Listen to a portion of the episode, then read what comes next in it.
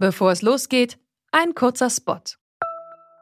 Bald starten ja wieder die Grand Tours mit viel sportlichem Ehrgeiz, medialer Berichterstattung und leider auch mit schlimmen Stürzen. Die Teilnehmenden sind hoffentlich gut abgesichert, denn im schlimmsten Fall müssen sie ihre Karrieren beenden, weil der Sturz es unmöglich macht, weiterhin zu fahren. Aber nicht nur im Sport, auch in jedem anderen Beruf kann eine Berufsunfähigkeitsversicherung sinnvoll sein. Der digitale Versicherungsmanager Clark kann euch helfen, die richtige Versicherung zu finden und schlägt euch passende Versicherungen vor. Und wenn ihr euch die Clark App holt und zwei eurer bestehenden Versicherungen hochladet, dann schenkt euch Clark mit dem Code Antritt34 einen 30 Euro Shopping-Gutschein. Den Link findet ihr in den Show Notes.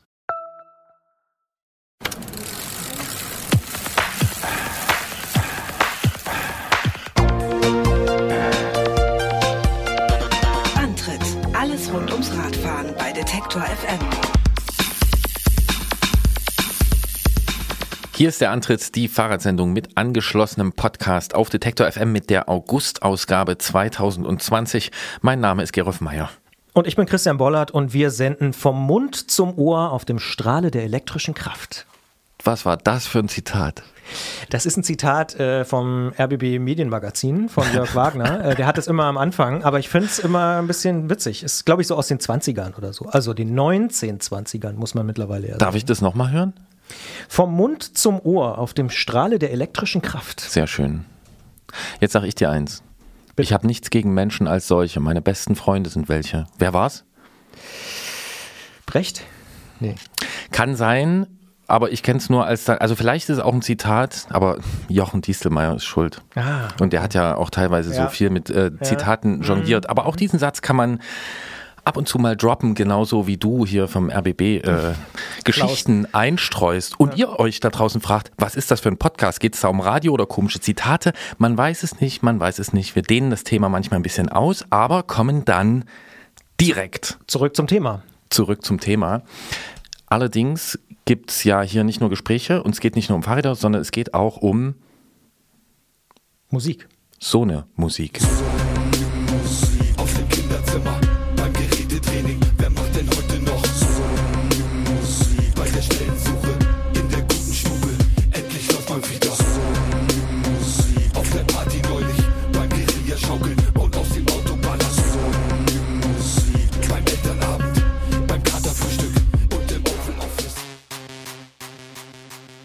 Einfach mal rauf aufs Mountainbike und ab in den Wald oder Stadtwald. Was für viele Menschen verheißungsvoll klingt, hat immer öfter auch einiges an Konfliktpotenzial, vor allen Dingen eben im Jahr 2020.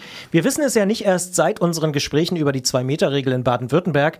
Wer Wege und Pfade nutzt, kann leider immer mal auch Ärger bekommen. In Augsburg ist das zum Beispiel der Fall und darum hat sich dort auch in diesem April der Verein MTB Augsburg gegründet. Wir sprechen mit Inga, einer der Gründerinnen, über die Konflikte vor Ort, die Vereinsarbeit und vielleicht auch mögliche Lösungsansätze, die wir mitnehmen können für ja, Deutschland, die Schweiz, Österreich, für überall, wo ihr uns hört.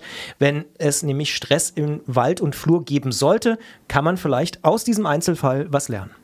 Und wer in Augsburg oder in Deutschland, Österreich, der Schweiz oder sonst wo auf diesem schönen Planeten unterwegs sein will, der äh, will auch oder die will auch meistens ziemlich genau wissen, wo es lang geht. Früher hat man dafür Landkarten genutzt oder auf schon bekannte Wege zurückgegriffen. Heute sind viele Menschen mit Navigationsgerät unterwegs. Mit unserem Cheftechniker Jens Klötzer vom Tourmagazin besprechen wir, wie das funktioniert, welche Geräte es gibt und was deren Vor- und Nachteile sind. Und in der Ausfahrt des Monats sprechen wir mit Jörg aus dem Hunsrück, der uns von einer, das kann man an dieser Stelle schon mal verraten, ziemlich bewegenden Radtour erzählt. Denn Jörg ist Lehrer und eine Klasse an seiner Schule hatte während der Corona-Zeit einen schweren Verlust zu beklagen. Wir sprechen darüber, was passiert ist und was dann diese sechste Klasse unternommen hat. Zunächst geht es aber mit Carsten Miegels von Eurosport und dem Radsport-Podcast Windkante um die im Wortsinn verrückte Profisportsaison 2020, die gerade zum zweiten Mal in diesem Jahr begonnen hat und deren Kalender äußerst ungewöhnlich aussieht. If you catch me at the border, I got visas in my name. If you come around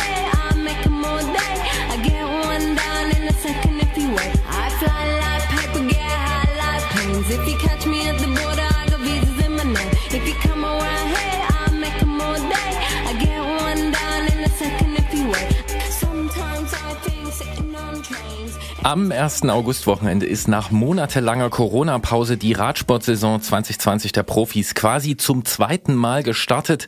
Im Gegensatz zu einer normalen Saison ist jetzt aber das gesamte Rennjahr in gut 100 Tage gepresst worden. Für viele Teams, die ja von Sponsorengeldern leben, sind der Neustart und die damit verbundene Medienpräsenz überlebenswichtig.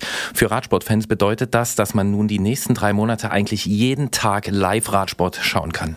Und natürlich stellen sich da aber auch viele Fragen, über die wir hier reden wollen.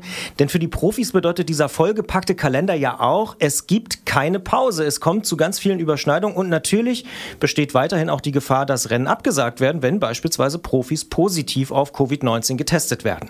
In Deutschland gibt es wohl kaum jemanden, der so dicht am Profiradsport dran ist wie Carsten Miegels von Eurosport, der übrigens seit letztem Jahr mit Windkante auch einen eigenen Podcast betreibt. Und genau deshalb sprechen wir mit ihm über diese merkwürdige Saison, sagen aber erstmal Hallo und schönen guten Tag. Ja, hallo auch. Danke für das äh, Gespräch, das wir jetzt gleich beginnen werden. Hallo. Reiben Sie sich manchmal noch die Augen beim Blick auf den Rennkalender? Äh, nein, die Augen habe ich mir gerieben, als ich am letzten Wochenende Strade Bianche kommentieren durfte, weil das waren fantastische Bilder, die wir da gesehen haben. Es war einfach großartig, aber nicht wegen des Kalenders. Ich glaube, damit haben wir uns mittlerweile abgefunden. Und auf der anderen Seite, wir sind alle froh, man kann schon fast sagen glücklich darüber, dass die Radsportsaison endlich begonnen hat. Hm, So ein ganzes Rennsportjahr auf 101 Tage verteilt. Ähm, wie unmenschlich ist das für Fahrer und Teams? Na, das ist natürlich organisatorisch äh, für die Mannschaften zunächst einmal auch sehr schwierig, für die Rennfahrer auch. Was äh, ein bisschen schade ist, dass vieles äh, miteinander kombiniert werden muss. Äh, viele Termine überschneiden sich. Das ist sicherlich nicht so einfach. Für die Rennfahrer, glaube ich, ist das gar nicht so dramatisch. Ganz im Gegenteil, da fallen verschiedene Rennen aus. Und das ist vielleicht eher der dramatische Punkt. Wenn man jetzt zum Beispiel mal den Giro d'Italia nimmt, äh, der zwischen dem 3. und 25. Oktober stattfindet. Das sind dann Rennen dazwischen wie Lüttich, Bastogne Lüttich, das Amstel Goldrennen zum Beispiel einige andere Klassiker. Und das ist eher etwas schade, dass die Rennfahrer dann eben nicht an diesen Klassikern und vielleicht am Giro teilnehmen können. Bei der Spanien-Rundfahrt, da ist es ähnlich. Nur die Tour de France, die steht alleine da zwischen dem 29. August und dem 20. September. Äh, Das ist eher so das Problem, dass das ein oder andere Rennen gar nicht bestreiten werden kann. Auf der anderen Seite, die Rennfahrer sind auch eben froh wie alle anderen, dass es weitergeht und, und äh, wir hoffen, dass die Saison auch beendet werden kann, irgendwann im Oktober oder im November. Jetzt war die Pause ja relativ lang, logischerweise. Viele, das hat man ja auch mitbekommen, haben irgendwie zu Hause so ein bisschen trainiert und so. Aber ist es nicht trotzdem irgendwie ein bisschen krass, jetzt drei Monate quasi durchzufahren für die Fahrer, also jetzt mal rein körperlich? Na, glaube ich jetzt weniger, weil wenn man Anfang des Jahres äh, die Saison beginnt, ich sag mal im Januar, Ende Januar, Anfang Februar, dann hat man auch drei, vier Monate, in denen man unter Vollgas steht, gerade was die Klassiker-Spezialisten betrifft, die, die sich auf den Giro d'Italia vorbereiten. Insofern glaube ich gar nicht, dass es so dramatisch werden wird. Hinten raus könnte es vielleicht gerade in Bezug auf den Saisonbeginn 2021 ein bisschen schwieriger werden, weil dann die Pause sehr kurz wird. Also das könnte da eher für vorsichtig gesagt, Schwierigkeiten, Probleme sorgen. Aber diese drei Monate selber denke ich jetzt weniger, dass die dem einen oder anderen Rennfahrer irgendwie ja, zu schwer sind oder dass da irgendetwas äh, in Erscheinung tritt, was er vorher nicht kannte. Das glaube ich weniger. Einige Fahrer, wie zum Beispiel auch Rick Zabel, bewerten diese jetzige Lösung, die es ja nun gibt, als durchaus sehr fragil. Haben Sie persönlich dann das Gefühl, dass der Radsport wirklich die komplett richtigen Antworten gefunden hat? Naja, das sind Antworten zumindest mal in dahingehend, dass die Rennen stattfinden können, dass es da und dort natürlich äh, Dinge gibt, wie jetzt zuletzt eben auch die, die, die, der positive, der angeblich positive Corona-Befund bei Sylvain Dillier, der am Samstag dann bei der Strada Bianca nicht starten durfte. Der zweite Versuch oder der zweite Test war dann negativ. Das ist schwierig und ganz traurig für die Rennfahrer. Aber klar, da muss ich Rick Zabel recht geben. Die Saison ist immerhin noch gefährdet. Sie kann jederzeit abgebrochen werden. Das, was vorgelegt wurde an Konzept, das ist das Konzept des Radsport-Weltverbandes, der UCI, der Mannschaften, gerade der World Tour-Mannschaften. Und immerhin, wenn Rennen abgesagt werden, werden das die jeweiligen Landesregierungen machen.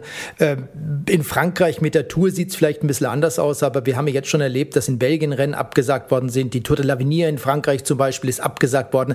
Also die kleineren Rennen, die könnte es schon treffen. Die großen, wie zum Beispiel die Tour de France, glaube ich weniger daran. Da muss schon etwas ganz Extremes passieren. Aber auch die Tour de France, machen wir uns mal nichts vor, ist äh, vor einem Abbruch äh, nicht hundertprozentig sicher. Jetzt gibt es ja auch viele andere Sportarten, die sich so Gedanken gemacht haben. Der Fußball war da sehr prominent in Deutschland, aber der Basketball macht gerade auch die NBA, ne, eine große Show in Disneyland. Äh, ist es für den Radsport da leichter, weil er draußen stattfindet, oder dann doch irgendwie auch schwerer, weil er eben so schwer zu kontrollieren ist?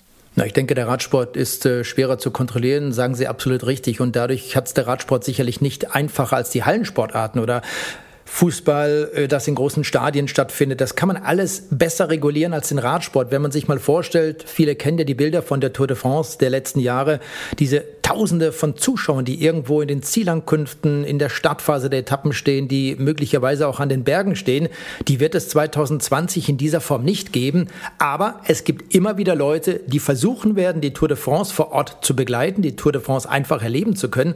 Das werden vielleicht nicht die Niederländer, die Belgier und die Deutschen sein. Die werden einfach dann zu Hause bleiben, weil sie die Problematik kennen. Aber viele andere, so zum Beispiel nehmen wir mal die Franzosen, die irgendwo in der Region wohnen, wo die Tour de France gerade vorbeikommt, die werden sich an die Strecke stellen und das wird dafür sorgen, dass die Tour de France da zusätzlich viel arbeiten muss. Also die ASO, die Organisation der Frankreich-Rundfahrt mit den Behörden, dass das alles so klappt, um einigermaßen Sicherheit zu gewährleisten, dass die Tour eben auch zu Ende gefahren werden kann.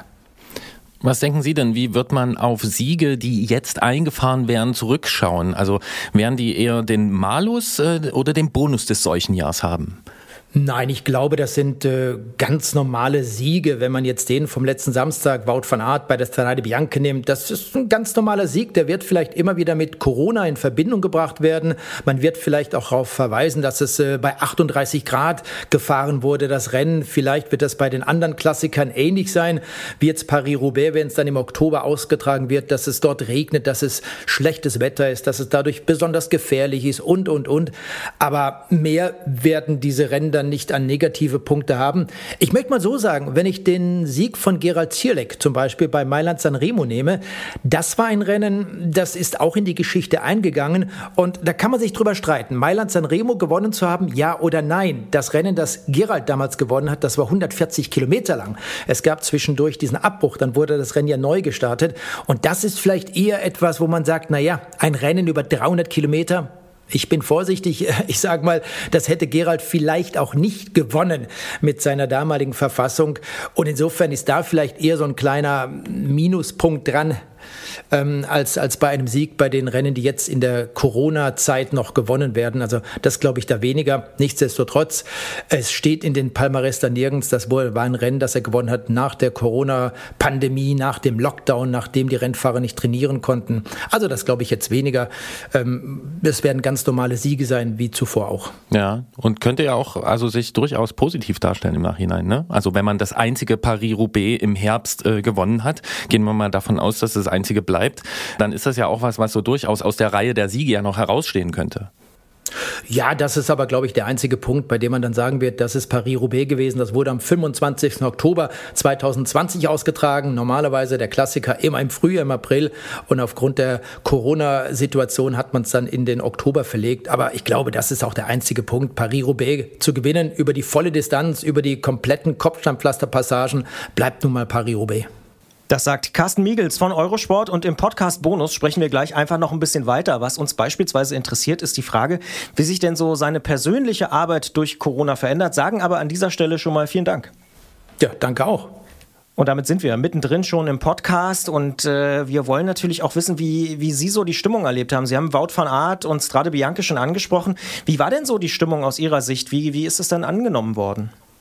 Also die Stimmung war schon großartig. Man, man hat ja zu Hause auch die Fernsehbilder gesehen. Das war schon, was die Streckenabschnitte betrifft, natürlich fantastisch. Es waren, wie ich es vorhin schon mal auch sagte, es waren hervorragende Bilder, die dort gezeigt worden sind. Jetzt auch im Nachhinein, wenn man sich diese ganzen Fotos nochmal in den verschiedenen äh, Möglichkeiten ansieht. Das war schon klasse. Das Einzige, was etwas äh, schlecht war, aber das ist nun mal so, das, das lässt sich nicht mehr wegmachen. Das war natürlich die, die Einschreibkontrolle zum Beispiel das Prozedere vor dem Start ohne viele Zuschauer, das war schon etwas, etwas trauriger, muss man einfach sagen.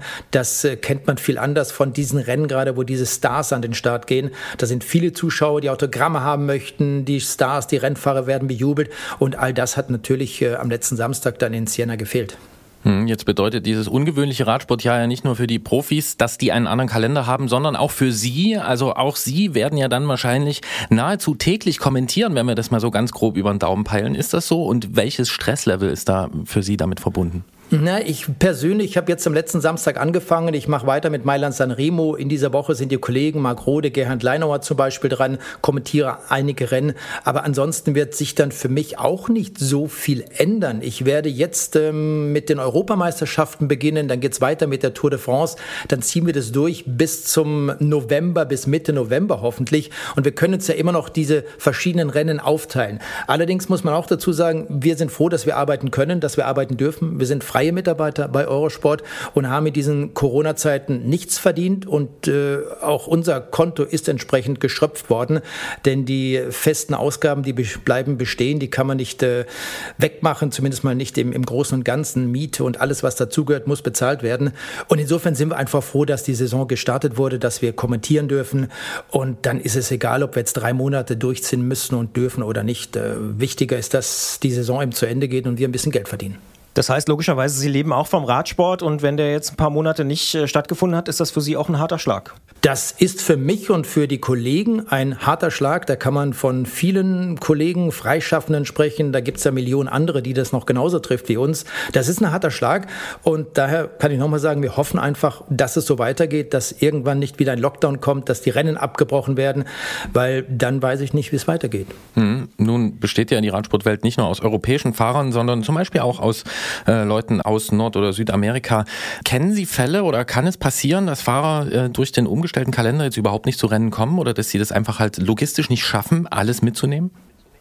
Nee, glaube ich, momentan ist keiner mehr mit dabei. Der einzige, wer war es, müsste ich überlegen, den hat es getroffen, der ist aber immer noch in seiner Heimat. Es war so, dass die Kolumbianer zum Beispiel auch lange Zeit äh, darauf gewartet haben, kriegen sie jetzt einen Flieger in Richtung Europa, in Richtung Madrid in dem Fall, oh ja oder nein, dann sind sie am 19. Juli nach Madrid geflogen. Da waren, glaube ich, alle Rennfahrer mit dabei, also das hat schon funktioniert. Die sind zwischenzeitlich in Europa und äh, diejenigen, die jetzt nicht hierher gekommen sind, ich sag mal so, die spielen dann bei den großen World Tour Rennen, bei diesen wichtigen Wettbewerben auch keine entscheidende Rolle.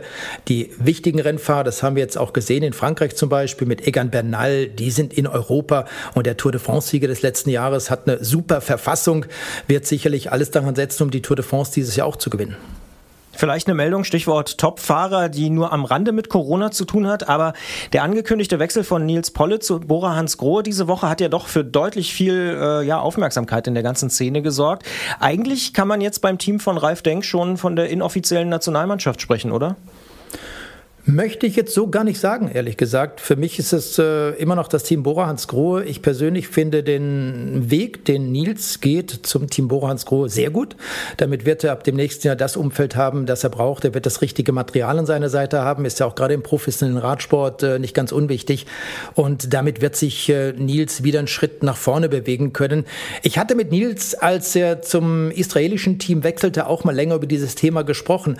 Und man war dort sehr zuversichtlich, dass es eigentlich funktionieren könnte. Jetzt kommt Christopher Froome für das Jahr 2021 hinzu. Die Mannschaft wird sicherlich nochmal umgestellt werden.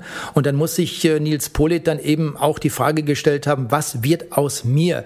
Und das, was er jetzt mit seinem Manager, mit Christian Baumer da gemacht hat, einfach äh, das Team zu verlassen, der Vertrag läuft aus und zu Borans Grohe zu gehen, finde ich sehr gut. Ein richtiger Schritt. Äh, hoffen wir, dass er gesund bleibt und genauso an diese Erfolge anknüpfen kann, die er letztes Jahr gezeigt hat oder hoffentlich in diesem Spätjahr noch zeigen wird.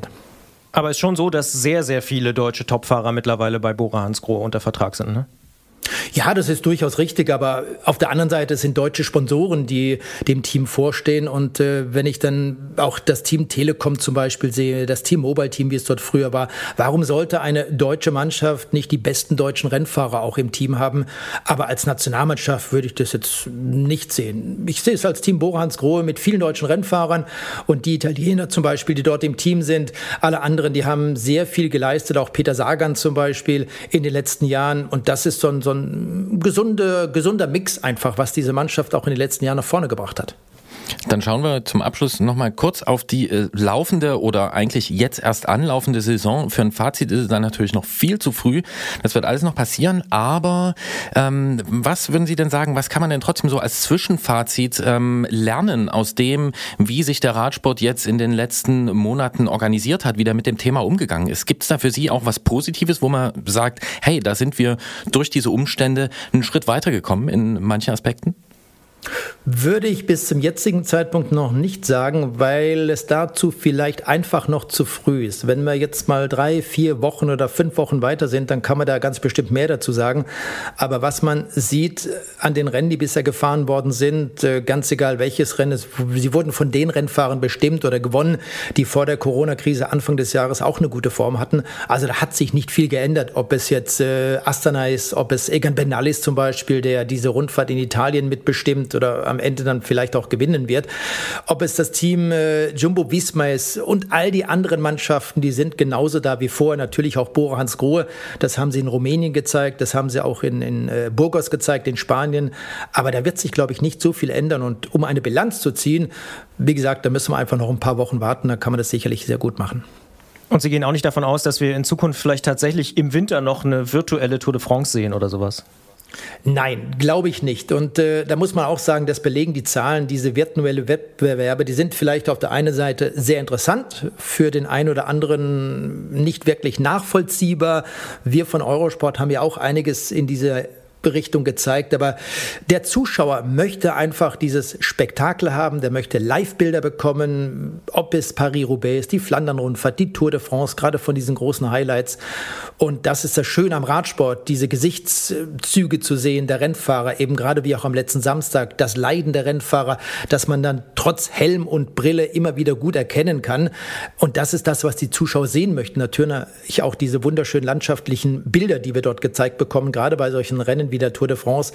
Und diese ganzen virtuellen Wettbewerbe, äh, die können da nie hinkommen in diese Richtung. Insofern wird es auch im Winter Crossrennen geben, Querfeldeinrennen, aber keine virtuelle Tour de France kann ich mir äh, in dieser Form momentan nicht vorstellen. Gibt ja auch keinen virtuellen Schlamm. Genau, den gibt's auch nicht, noch nicht. Wer weiß, was sich da noch alles entwickelt. Und der Finger auf der Landkarte, das ist auch virtuell relativ Ja, schlecht genau. möglich. Carsten Miegels sagt das, Kommentator bei Eurosport und Podcast-Kollege bei der Windkante. Für ihn wird die Saison 2020 ohne Frage auch besonders, oder sie ist es ja schon, denn die nächsten drei Monate wird er durch diese geraffte Saison ja wirklich manchmal fast täglich auf Sendung sein und Rennen kommentieren. Wir sagen vielen Dank für das Gespräch und für die Einschätzung. Ich sage auch Danke und Tschüss, bis dann. Danke, ciao.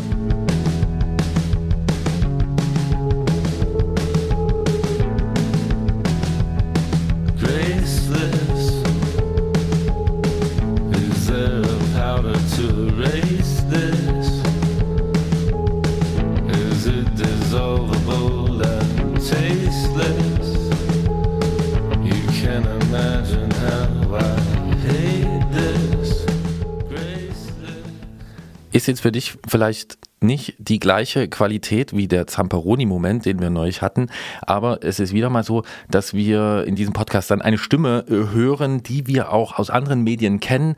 Fand ich schon aus dem Grund angenehm zuzuhören und natürlich, ich weiß, dass für dich eine Stimme ganz oben auf dem Thron steht, Armin von der Maus. Aber Carsten Miegels fand ich auch spannend. Ja, mir fehlte nur das Hubschraubergeräusch. Vielleicht hätten wir das mal noch drunter legen sollen, dieses äh, ständige Surren und Kreisen des Hubschraubers. Das ist für mich so ein meditativer Moment beim äh, Radsport gucken, immer dieser Sound vom Helikopter. Ja, und spätestens dann, wenn die Verbrennungsmotoren auch bei Hubschraubern abgeschafft werden, dann wirst du eine harte Zeit haben und dann kannst du deinen Kindern, Enkeln, Urenkeln und äh, wer auch immer da noch alles kommt, kannst du ja erzählen, früher, als man beim Radrennen schauen und vor allen Dingen, wenn man dann selber im Feld gefahren ist, äh, gar nicht mehr gehört hat, was der Nebenmann gesagt hat, äh, weil da zwei bis drei Hubschrauber das Feld um oder überkreist haben. Darf ich das so sagen? Das darfst du sagen, das ist völlig in Ordnung. Ja, tatsächlich. Und ich meine, wer kennt es nicht? Eine langweilige Überführungsetappe, sechs Stunden irgendwo quer durch Frankreich. Man kann gut einschlafen beim Hubschraubergeräusch. Ist auch so, äh, so Vokabular, ne? Überführungsetappe. Ja. Oder was für mich auch ungeschlagen ist,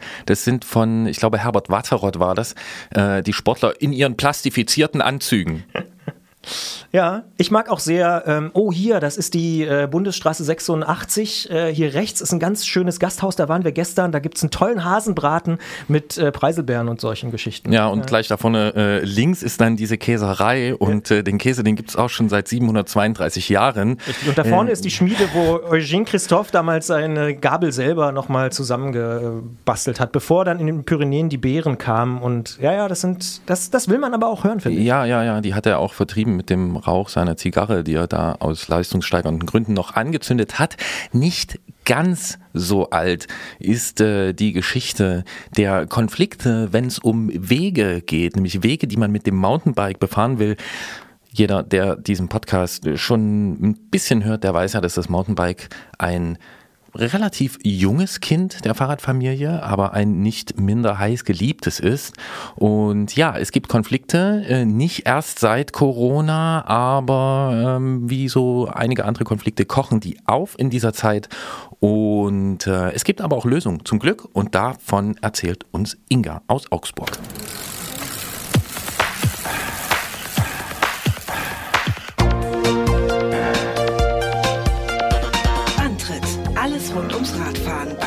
Detektor FM.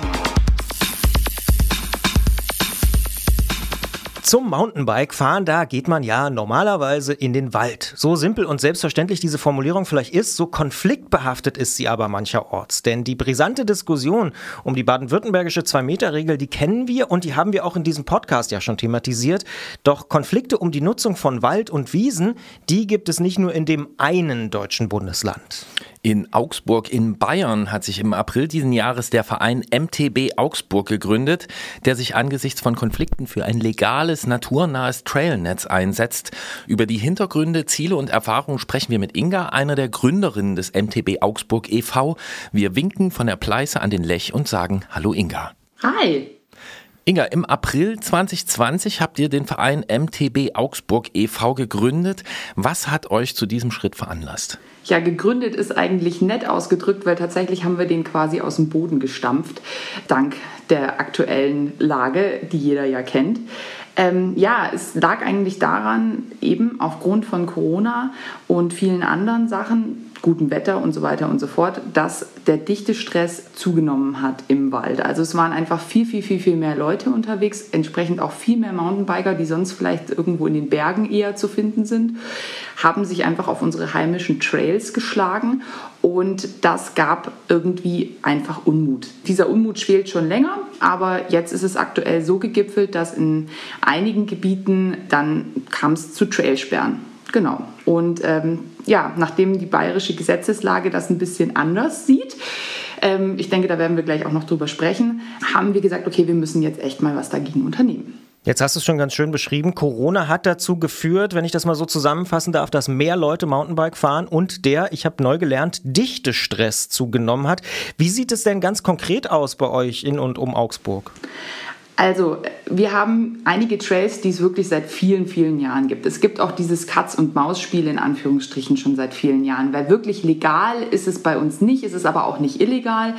Und ähm, ja, aber jetzt eben aktuell, man sieht es einfach an den Fahrradläden zum Beispiel, man kriegt wirklich kein vollgefedertes Fahrrad mehr, weder im Internet noch äh, hier in den Fahrradläden vor Ort. Also es ist auch so, wenn man irgendeinen Defekt an seinem Fahrrad hat, dann hat man echt ein Problem, wenn man mindestens mit ein bis zwei Wochen Wartezeit für die Reparatur ähm, rechnen muss und so weiter und so fort. Also man sieht, die Leute sitzen auf den Rädern draußen. Hm. Jetzt hast du schon gesagt, so richtig legal ist das nicht alles, was da passiert. Ähm, das erinnert mich an das, was ich gelesen habe über die Zerstörung illegaler Trails, also die illegal wohl angelegt wurden. Ähm, da gibt es noch diesen berüchtigten Panzerkessel und es gibt kostenpflichtige Unterlassungserklärungen. Bezieht sich das alles auf diese illegal angelegten Trails oder geht es da auch um so den normalen Waldweg, den wir so kennen und wo es ja mancherorts auch Diskussionen drum gibt? Also ganz grundsätzlich ist es so, in Bayern haben wir eigentlich eine ganz herrliche Ausgangslage für uns Mountainbiker, denn es gibt keine illegalen Trails. In dem Moment, wenn ich einen Weg habe und selbst der Meinung bin, dass dieser Weg als geeignet angesehen werden kann für mich und mein Fahrrad, dann darf ich diesen Weg auch befahren. Ich als Fahrradfahrer kann ja nicht einschätzen, ob dieser Weg irgendwann mal illegal errichtet worden ist oder legal. Das heißt, ich fahre mit meinem Fahrrad im Wald, ich sehe, da ist ein Weg und wenn ich den fahren kann und der nicht aufgrund von bestimmten Situationen wie Baumfellarbeiten gesperrt ist, dann darf ich den einfach fahren. Punkt. Und ähm, dann ist das auch nicht illegal. Und genau da haben wir aber eben das Problem, dass jetzt sehr oft von illegalen Wegen geredet wird. Aber woher soll ich das dann wissen, ob ein Weg illegal ist oder nicht? Okay, und offensichtlich ging es dann bei euch auch so weit, dass da kostenpflichtige Unterlassungserklärungen ausgesprochen wurden. Wie muss ich mir das vorstellen? Steht da jemand von der Stadt im Wald oder ein Förster oder so und sagt, ich sehe dich hier noch malen, das kostet dann 500 Euro? Oder wie ist das abgelaufen? Also es war tatsächlich äh, äh, auch ein recht spannendes Thema, denn ähm, diese Trails, um die es jetzt speziell geht, liegen nur in einem bestimmten Bereich. Und dieser Bereich gehört der Bundesanstalt für Immobilienaufgaben, also kurz Bundesimmobilien. Und ähm, die haben sich eigentlich zur Aufgabe gemacht, dass sie die Mountainbiker nicht mehr im Wald haben wollen und haben speziell dafür einen neuen jungen Förster eingestellt. Wir hatten davor einen älteren Förster, der einfach so ähm, bis zur Rentenzeit, sage ich jetzt mal, einfach äh, das Ganze so hingenommen hat.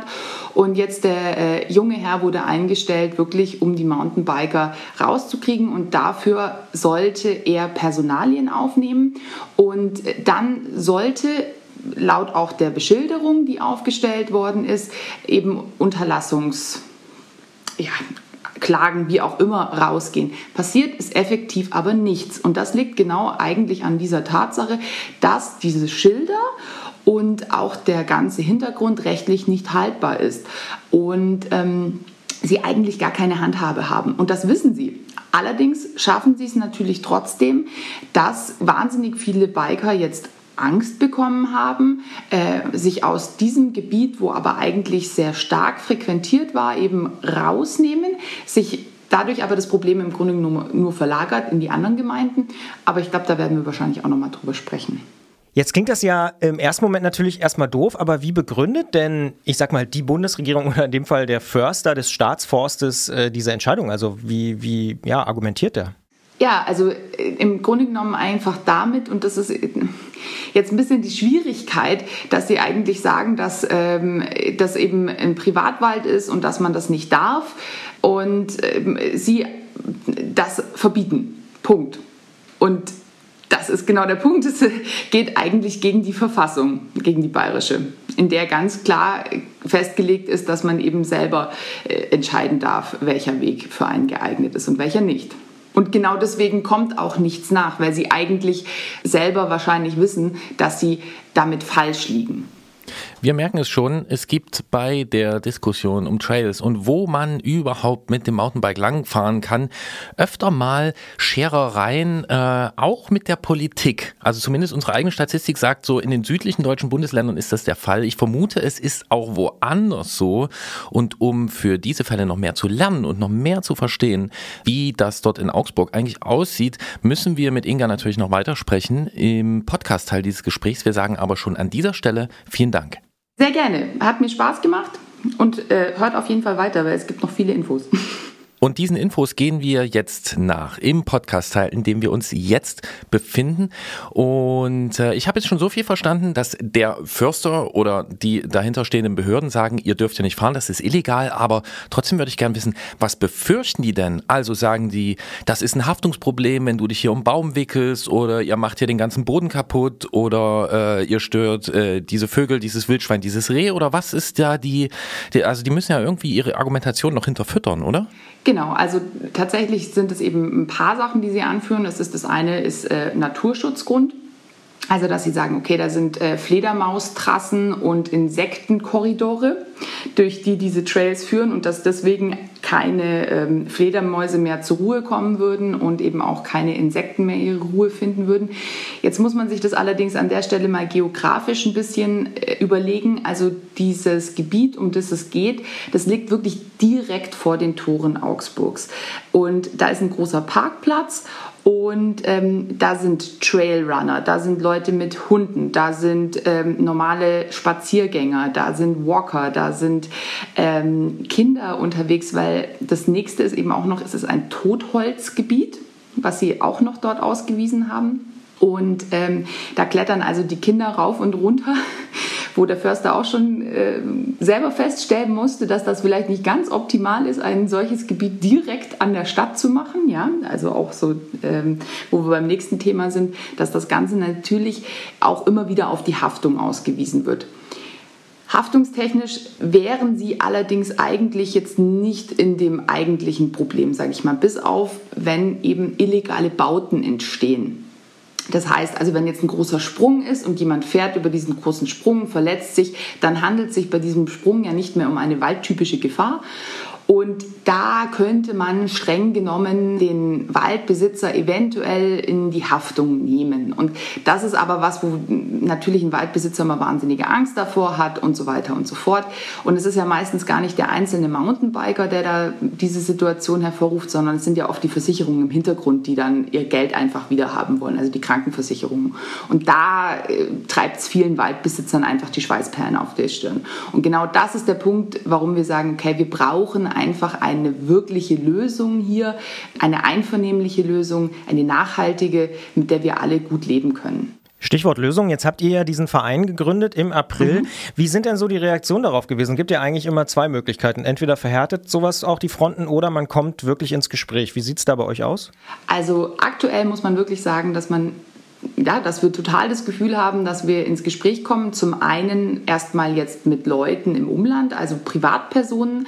Sei es, wir haben hier bei der Fahrradwoche einen Stand gehabt, einen Infostand, wo einfach auch mal ältere Leute, die sonst eher zu Fuß unterwegs waren, mit uns ins Gespräch gekommen sind, die gesagt haben, ah ja, die wilden Radler und rübelhaft und keine Ahnung was. Und dann konnte man irgendwie auch da mal so klären, dass es also von unserer Seite aus auch wichtig ist, dass wir uns als Sprachrohr und als Vermittler für alle Parteien sehen. Das heißt auch, dass wir auch an die Mountainbiker rantreten und sagen, okay, das und das Verhalten ist vielleicht nicht ganz optimal. Also Stichwort naturverträgliches Bremsen, Stichwort Rücksichtnahme und so weiter und so fort. Also dass wir das weiterleiten. Aber auch umgekehrt äh, von politischer Seite. Also wir, es wurde jetzt ein zweiter runder Tisch erst jüngst einberufen vom Landrat hier in Augsburg, wo dann eben auch die Bundesimmobilien wieder beteiligt waren, wo man merkt, okay, jetzt ist Gesprächsbereitschaft da, auch von Ihrer Seite. Und das möchte ich auch wirklich an der Stelle nochmal hervorheben, dass also diese einst ein bisschen verhärtet wirkenden Fronten sich langsam lösen und ein Verständnis auch für unser Konzept da ist und dass man auch merkt, okay, wir sind Leute, wir haben einen Plan, wir wollen eine gute Lösung für alle, also auch für politische Seiten und auch für die Grundbesitzer finden. Ja, das wäre auch meine nächste Frage gewesen, nämlich die nach der Lösung, die ihr anstrebt. Ihr sagt das ja auch ganz prominent, zum Beispiel auf eurer Webseite, dass ihr euch für ein legales Trailnetz einsetzt. Da habe ich erstmal eine Verständnisfrage. Meint ihr dafür angelegte Trails oder meint ihr die Nutzung vorhandener Wege im Wald?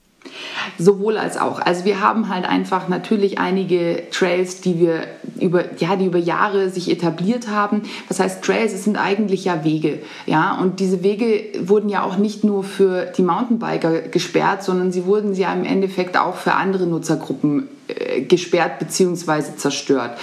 Und ähm, es wäre für uns schon ein Anliegen zu sagen, langfristig, dass wir diese Trails bewahren und ähm, einfach verbessern, sage ich jetzt mal, dass sie wirklich für alle Leute wieder sehr interessant sind, beziehungsweise dass wir dieses Trailnetz noch deutlich vergrößern, also das Gebiet deutlich vergrößern, dass man hier ähm, wirklich ganzen Tag verbringen kann, wo man seine Runden drehen kann, denn unser Gelände bietet sich eigentlich sehr gut dafür an, dass wir kurze Anstiege haben und äh, dann nach Möglichkeit aus den vorhandenen Höhenmetern einfach so viel rausholen, dass man wirklich sagt, okay, man kann einfach eine schöne Abfahrt haben mit einem kurzen, knackigen Anstieg und kann so dann seine ja, wie sagt man, seine Bahnen ziehen, nein, einfach so ein paar Runden drehen und das Ganze auf ein sehr großes Gebiet äh, verteilen, damit auch eben dieser dichte Stress vorne in dem aktuellen Brennpunktgebiet sich entzerrt und einfach die Leute sich mehr über diesen wirklich, also die westlichen Wälder sind unglaublich groß und es wäre ja eben sowohl für Mensch als Natur auch einfach ja, sehr viel angenehmer. Ja, ich frage deshalb und ich bin mir ziemlich sicher, dass du äh, das Argument auch kennst, dass ja diesen angelegten Trailcentern immer auch so ein bisschen der Vorwurf entgegengebracht wird, hey, ihr legt hier was speziell an für Mountainbiker, das ist zwar alles irgendwie ganz nett, wenn es wirklich gut gebaut ist, aber das führt auch dazu, dass wir dann auch immer nur auf diese angelegten Trails verwiesen werden und eben auf normalen vorhandenen Wegen nicht mehr fahren können, weil man sagt, ja, die Mountainbiker, die haben ja dort ihren Spielplatz. Kennst du das Argument? Spielt das irgendwie eine Rolle bei euch? Ähm, es ist tatsächlich einfach immer wieder so ein bisschen die Sorge. Ich persönlich muss sagen, ich glaube, wenn man das gut anlegt und über die Größe, äh, von der wir jetzt auch sprechen und bei der auch wirklich der, äh, das Landratsamt aktuell auch sehr großes Interesse daran hat. Denn wir würden es so anlegen, dass dann auch verschiedene Wirtschaften die, äh, oder Gaststätten, die einfach an den jeweiligen Eingängen liegen, auch davon profitieren würden, was natürlich wieder gut ist, auch für die regionale Wirtschaft und so weiter und so fort. Dass dadurch im Endeffekt das gar nicht dazu kommen würde, dass man wirklich nur auf irgendwie engstem Raum äh, nur so ein paar kleine ähm, äh, Strecken hat quasi und da wird man zusammengepfercht und auf den restlichen darf man nicht mehr fahren, sondern es ist, wie gesagt, die Wege in Bayern sind erlaubt ähm, zu befahren.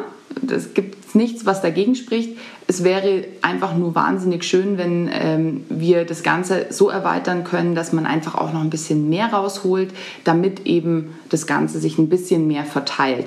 Wichtig muss man auch ganz klar sagen, ist aber trotzdem, dass wir auch ein gewisses Areal schaffen, in dem wir trotzdem auch diese ähm, Dinge befriedigen wie äh, die Lust nach Sprüngen, nach Airtime und so weiter und so fort, die wir dann natürlich nicht einfach nur irgendwo in die äh, Trails reinbauen können, weil dann haben wir wieder dieses Thema auch mit äh, ähm, äh, Haftungssachen, sondern all das, was in, in das Gebiet kommt, muss einfach für alle Menschen abrollbar sein, ähm, so wie es in einer guten Flowline ja auch ist. Jemand, der viel kann, der kann einfach auch über eine kleine Welle springen und äh, jemand, der äh, Anfänger ist, der rollt es einfach ab. Und äh, so ein Skill Center ist natürlich was, was wir langfristig auch noch sehr, sehr gerne aufbauen würden aber das müssen wir natürlich jetzt alles sehen, wie weit kommt uns die Politik entgegen, was haben wir an Möglichkeiten auch an Gebieten und so weiter und so fort. Was ich persönlich ja sehr spannend finde an eurem Fall und deswegen reden wir auch exemplarisch über euch. Ihr seid ja eigentlich nur so ein Brennglas für einen Konflikt, den es so, na nicht überall, aber doch sehr, sehr oft in Deutschland gibt. Immer mit unterschiedlichen Landesgesetzgebungen, ohne Frage. Aber würdet ihr denn sagen, diese Vereinsgründung im April hat schon ganz konkrete Erfolge gebracht und das ist der richtige Weg? Ganz definitiv. Also ich glaube, dass ähm, wir uns jetzt einfach als Sprachrohr sehen können und dass wir uns, äh, also es sind wirklich ganz, ganz tolle Leute, die sich zusammengefunden haben, auch aus den verschiedensten Mountainbike-Disziplinen und ähm, wir arbeiten wirklich ganz, ganz emsig im Hintergrund, auch wenn man natürlich nicht immer alles so nach außen immer gleich schon so mitbekommt, aber eben Thema ähm, politisch, es läuft ganz, ganz viel an Gesprächen. Wir sind eingeladen worden äh, zur Sitzung der Grünen. Dort hat eben auch schon unser erster Vorstand vorgesprochen dann die zwei äh, runden Tische, zu denen wir jetzt auch wieder eingeladen worden sind und wo man einfach merkt, okay, vom Landratsamt selber und eben auch von den Waldeigentümern und eben auch vom Förster, der auch sich nochmal ganz explizit ausgesprochen hat, dass er es gut findet, dass wir uns jetzt formieren, dass wir jetzt ein Ansprechpartner auch sind und dass eben jetzt auch von der gegnerischen Seite sozusagen man weiß, okay, da sind Menschen, die vertreten die Interessen auf beiden Seiten und mit denen können wir uns jetzt zusammensetzen. Und jetzt wird die Sache irgendwie konkret und damit kann man was anfangen. Also ganz flapsig gesagt, das sind nicht nur Spinner. Genau, ja, und vor allem man merkt einfach, dass wir nicht nur irgendwelche dahergelaufenen Leute sind, die Bock auf Airtime und Zerstörung der Natur haben, sondern dass wir eben, ja, dass Mountainbiken Breitensport ist. Und das bilden wir eigentlich auch ab mit den Menschen, die jetzt im Vorstand sind. Und wir haben also nicht nur den fünfköpfigen Vorstand, sondern wir haben auch noch einen sehr großen Beirat dazu gezogen, damit wir eben auch zeigen können, wir haben Lehrer, wir haben Polizisten, wir haben Angestellte, ähm, also also es ist, wir haben Studenten bei uns dabei. Ähm, also es ist wirklich so, man kann sagen, wir sind so ein Querschnitt der Gesellschaft eigentlich auch. Also nicht nur der Mountainbike-Disziplin. So wie Mountainbiken halt mittlerweile auch ist. Genau, unser Spezialfach auch hier in diesem Podcast. Die Erfolgsgeschichte des Mountainbikes, was inzwischen den Querschnitt der Gesellschaft auf seinem Rücken durch die Wälder transportiert. Nein, ich werde zu pathetisch. Ich wollte noch in eine andere Richtung fragen. Wir haben ja darüber gesprochen, was ihr schon für einen Erfolg und für Reaktionen habt auf die Vereinsgründung, die ja gar nicht lang zurückliegt. Wie sieht's denn eigentlich mit der Fahrradindustrie aus? Denn die stellt uns da ja haufenweise neue, schöne funkelnde Spielzeuge, die immer mehr Dinge können, äh, in die Läden und vor die Tür. Und ähm, was ich mich da frage, interessiert die sich denn auch dafür, dass man diese Spielzeuge legal und sicher einsetzen kann? Also unterstützen die euch? Habt ihr Industrie-Support? Noch nicht. Ähm, man muss, wie gesagt, ganz klar sagen, wir sind ähm, ja jetzt aus dem Nichts innerhalb von kürzester Zeit, äh, ja, wie ich es vorhin schon mal sagte, aus dem Boden gestampft worden. Und äh, man merkt aber jetzt so auf Instagram, wie die Follower hochgehen nach wie vor und ähm, wir eben auch unsere Mitgliederzahlen wachsen. Und ähm, das, das ist natürlich auch ein Teil des Prozesses. Und ich denke aber auch jetzt aktuell gehen viele Leute in Vertrauensvorschuss uns gegenüber, weil man muss natürlich sagen, wir sind ja hier im Schwabeländle und ähm, der Schwabe an sich zahlt ja für nichts, was er auch gratis bekommen kann.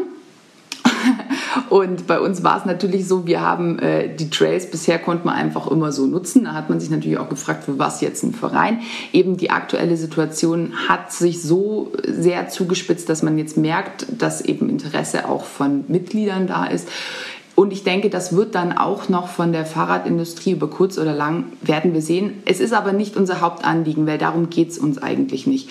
Wir merken natürlich, dass jetzt lokale Radgeschäfte uns unterstützen, ähm, die Besitzer, die alle selber Mountainbiken, die Interesse daran haben, äh, die sich für uns mit einsetzen. Aber wie gesagt, darum geht es uns nicht. Unser Hauptaugenmerk ist, dass wir hier einfach ein Gebiet für die hier lebenden Leute schaffen wollen, um raus zu können. Und vor allem, man muss auch ganz klar sagen, wir haben hier halt einen Riesenhaufen Jugendlicher, die sagen, hey, wir haben so Bock drauf, unsere Freizeit in den Wäldern zu verbringen und die dann natürlich auch gesagt haben so, hey, ihr Erwachsenen, im Notfall schwingt ihr euch ins Auto, fahrt in irgendeinen Bikepark. Was machen wir? Wir haben kein Auto, womit wir irgendwo hinfahren können. Wir müssen hier vor Ort fahren können.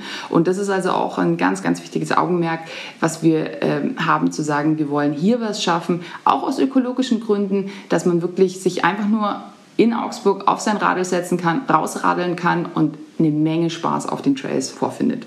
Wir haben uns ja im Vorfeld zu diesem Gespräch natürlich auch noch mal ein bisschen umgehört bei anderen Leuten, die sich äh, mit dem Thema auch beschäftigen. Und da hört man dann aber auch schon immer wieder, deswegen hat Gerolf das, glaube ich, auch angesprochen, dass so ein bisschen mehr Unterstützung von den Herstellern und von der Industrie schon nicht schlecht wäre. Wie siehst du denn das? Ich persönlich bin einfach sehr gerne unabhängig und ich glaube, es geht auch äh, den anderen Leuten so. Das heißt, wie ich eben schon gesagt habe, es ist nicht unser primäres Augenmerk, dass man da gesponsert wird oder dass man da unterstützt wird. Allerdings ist es sicherlich was, wo ich sage, es wäre schön, dass nicht nur die Bikeparks irgendwo ihre äh, Iren oder Iron Lines in Sölden bekommen oder sonstiges, sondern dass eben auch ja, vor Ort irgendwo das Ganze gemacht wird. Allerdings denke ich, ist es auch sehr schwierig für die ja, für die Industrie da den Überblick zu bewahren. Und es ist vielleicht einfach was, wo, wenn das Interesse da ist, man dann halt auch selber äh, aktiv werden muss und äh, ansprechen muss. Ich, ich weiß es nicht. Da muss ich sagen, bin ich auch zu wenig in diesem Gedanken bisher drin gewesen. Okay, dann ja, können wir den, glaube ich, von also unsererseits so gefühlt hier in den Raum stellen, dass ja ne, ihr diejenigen seid, die äh, dafür sorgen, dass jetzt da konkret vor Ort in Augsburg ähm, eben die Produkte der Industrie genutzt werden können in einer irgendwie doch unklaren Rechtslage. Zumindest wird es so behauptet. Und ich finde, da habt ihr einfach äh, Support verdient, was jetzt nichts mit äh, Abhängigkeit zu tun hat. Aber eine Abschlussfrage wollte ich noch Ja. stellen, denn wir haben jetzt ziemlich lange darüber gesprochen. Es ist sehr interessant, mal sich so brennglasartig mit so einem Beispiel zu beschäftigen. Ihr seid ja aber leider nicht die Einzigen in Deutschland, in Österreich, in der Schweiz und überhaupt, äh, die äh, vor solchen Problemen stehen. Gibt's ganz kurz zusammengedampft sowas wie eine Glücksformel für Leute, die äh, vor Ort Probleme haben, ihre Trails zu nutzen oder die Trails, die vorhanden sind? Was kannst du Leuten empfehlen, die dasselbe Problem haben? Also ich sage grundsätzlich, tut euch zusammen. Ja, gemeinsam ist man stark und gemeinsam bekommt die Stimme Gewicht. Also bei uns ging es ja eigentlich damit los, dass wir, äh, beziehungsweise unser erster Vorstand, Tanja, ähm, sie hat ja eigentlich mal eine Online-Petition rausgeschrieben und da hat man erst mal gesehen, wie viele Leute Interesse an diesem Thema hier wirklich haben.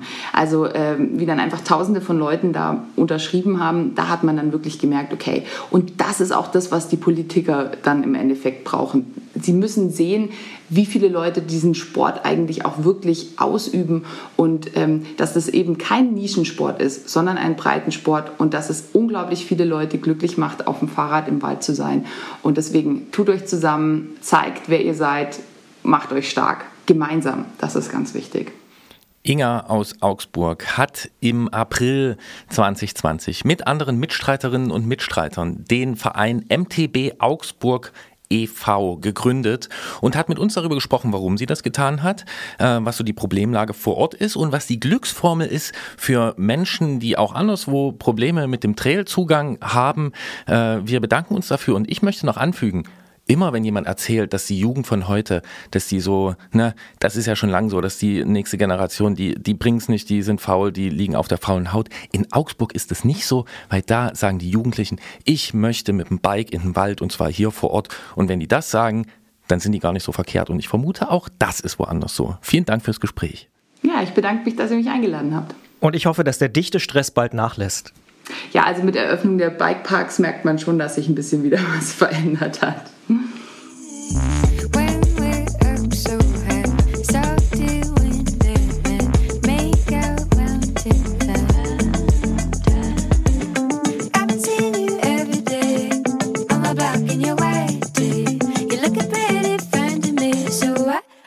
When we're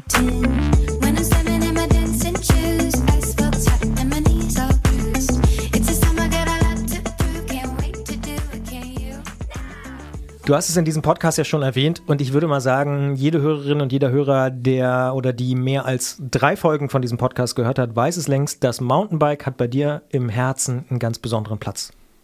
Ja, das stimmt. Ja. Obwohl ich gar nicht so viel fahre, weil hier Tieflandsbucht und so. Ja. Ähm, aber wenn ich fahre, oh Christian, da kann ich dir noch was erzählen. Vielleicht können wir das am Ende dieser Sendung Bitte. machen. Was Inga aber noch gesagt hat, was sie uns noch erzählt hat. Nachdem äh, wir sozusagen Stopp gedrückt hatten. Genau, im Nachgang der Aufzeichnung ist, dass sie den leichten Ärger über Behörden oder den ein oder anderen Förster, den man da Ein rausgehört oder hat. anderen Jungförster möglicherweise. Das könnte auch Ja. sein, äh, dass sie das bitte nicht falsch äh, verstanden haben möchte. Äh, natürlich äh, kann man das nachvollziehen, finden wir, dass man verärgert ist, wenn man solche komischen Schilder äh, im Wald sieht, wo einem dann irgendwelche Strafen angedroht werden. Aber äh, inzwischen ist das ganze Thema dort auch weiter gelitten, wie man so sagt, glaube ich, dass dort auch zum Beispiel die Mountainbiker inzwischen schon darüber reden mit den Förstern, dass sie die unterstützen können, um zum Beispiel Meldungen zu machen, wenn da irgendwas passiert ist oder irgendwo ist ein Baum umgefallen oder es sind Verletzte im Wald. Oder es muss mal ein. Hochsitz gebaut werden und solche Geschichten. Da unterstützen sie sich auch gegenseitig. Finde ich auch wirklich gut und ich finde, das hat man ja auch rausgehört, dass es auf beiden Seiten, glaube ich, so einen ja, Kooperationsgedanken gibt, dass man gemeinsam nach einer Lösung sucht und das finde ich gut. Ja, und du hast es danach noch schön zusammengefasst. Ähm, manchmal passiert das, wenn die Aufnahme schon vorbei ist. Du hast gesagt, das ist eigentlich auch so ein Beispiel für, wenn die Rahmen etwas größer ziehen wollen, Demokratie, Beteiligung, sich einbringen, was bewegen. Gehört Äh, werden. Ja. und dann vor allen Dingen am Ende auch nicht so dieses Frustgefühl haben, weil ich finde, zumindest äh, bis jetzt hat man da sehr viel frischen Wind und Engagement und auch irgendwie die äh, Möglichkeit einer Lösung gesehen und äh, darum geht's ja am Ende. Was ich noch ganz spannend fand äh, im Nachgespräch tatsächlich, manchmal ist es so, ne, dass nach dem Gespräch nochmal ganz interessante Aspekte rauskommen, dass Inga auch gesagt hat, dass zum Beispiel diese Rettungspunkte, die ja auch angelegt werden auf den Trails, auch total hilfreich sein können für normale Wanderer, für Leute, die joggen gehen, für Leute, die vielleicht so mit dem Fahrrad unterwegs sind, weil in so Waldgebieten, ich kenne das, ich hatte das auch mal einen Notfall, dass ähm, dann die Rettungskräfte natürlich nicht wissen, wo sie hinkommen sollen. Wenn man aber sagen kann, hier am Rettungspunkt 12, da mit den Koordinaten, dann weiß das auch irgendwie nachher die Feuerwehr oder irgendwie der Rettungsdienst. Deswegen, das ist tatsächlich so, dass sich Dinge da ja auch gegenseitig befruchten können und dass es zum Beispiel gut sein kann, dann solche Rettungsstellen zu haben, eben auch für andere. Das ist so ein bisschen wie rollstuhlgerechte Straßenbahnen sind auch gut für Mütter mit Kinderwagen. Ja. Äh, mir fällt an der Stelle ein, dass ich es auch mal hatte. Äh, ich war da mal Ersthelfer. Da ist nämlich jemand so einen, so einen kleinen Streckenteil gefahren, den er vorher noch nicht gefahren ist und hat den einen Kicker übersehen und der ist sehr böse gelandet. Und äh, dann wollte auch landen der Rettungshubschrauber. Da war nur das Problem, die äh, Gemeindegrenze war ganz in der Nähe und es ging dann erstmal darum herauszufinden, Darf der da Wer kommt jetzt? Aus welcher Richtung darf man sich nähern? Na ja, na ja, na ja. Hat dann am Ende geklappt. Äh, dem jungen Mann geht's auch schon längst wieder gut. Und da wir es eben hatten von Kooperation, möchte ich sagen, eine Kooperation, die natürlich auch im demokratischen Sinne und überhaupt diese Sendung äh, bereichert seit über fünf Jahren. Das ist die mit unserem Freund Jens Klötzer. Und da geht es auch um gefunden werden und um finden, nämlich um GPS und äh, Navigation. Wo kann der Heli landen? Was nutzt er dafür? GPS. Und das ist nach dem Flächenflugzeug, das hast du, glaube ich, vorhin genannt. Ne? Oh ja, und das Flugzeug als Relaisstation, was über den Hubschraubern bei der Tour de France schwebt, muss man sich mal überlegen, wie viele Flugobjekte in unterschiedlichen Höhen da involviert sind, wenn jemand zum Beispiel auf dem Kicker äh, im Tiefflug irgendwie die Landung so ein bisschen verzieht. Aber jetzt endlich zu Jens Klötzer vom Tourmagazin. Klingeln bei Klötzer. Die Technikfrage beim Antritt auf Detektor FM. Wer sich aufs Fahrrad setzt und durch die Gegend fährt, hat für die Streckenwahl ungefähr vier Möglichkeiten. Man kennt erstens die Route aus dem Kopf oder fährt zweitens einfach mal frei Schnauze. Man kann auch drittens eine Landkarte einpacken oder viertens mit Satellitenhilfe navigieren. Doch wie geht das eigentlich so ganz genau mit diesem GPS und was braucht man dazu? Welche verschiedenen Systeme gibt es überhaupt und wer sollte vielleicht welches dann nutzen? Fragen wie gemacht für unseren Cheftechniker vom Tourmagazin. Jens Klötzer ist sein Name und er ist im Studio hier bei uns. Ich sage Hallo Jens. Hallo ihr zwei.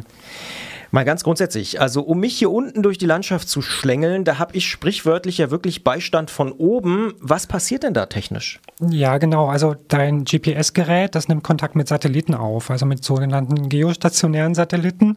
Das heißt, dass die sich genauso schnell um die Erde drehen, wie die Erde sich dreht. Und äh, sie sind also immer in derselben Position über der Erdoberfläche.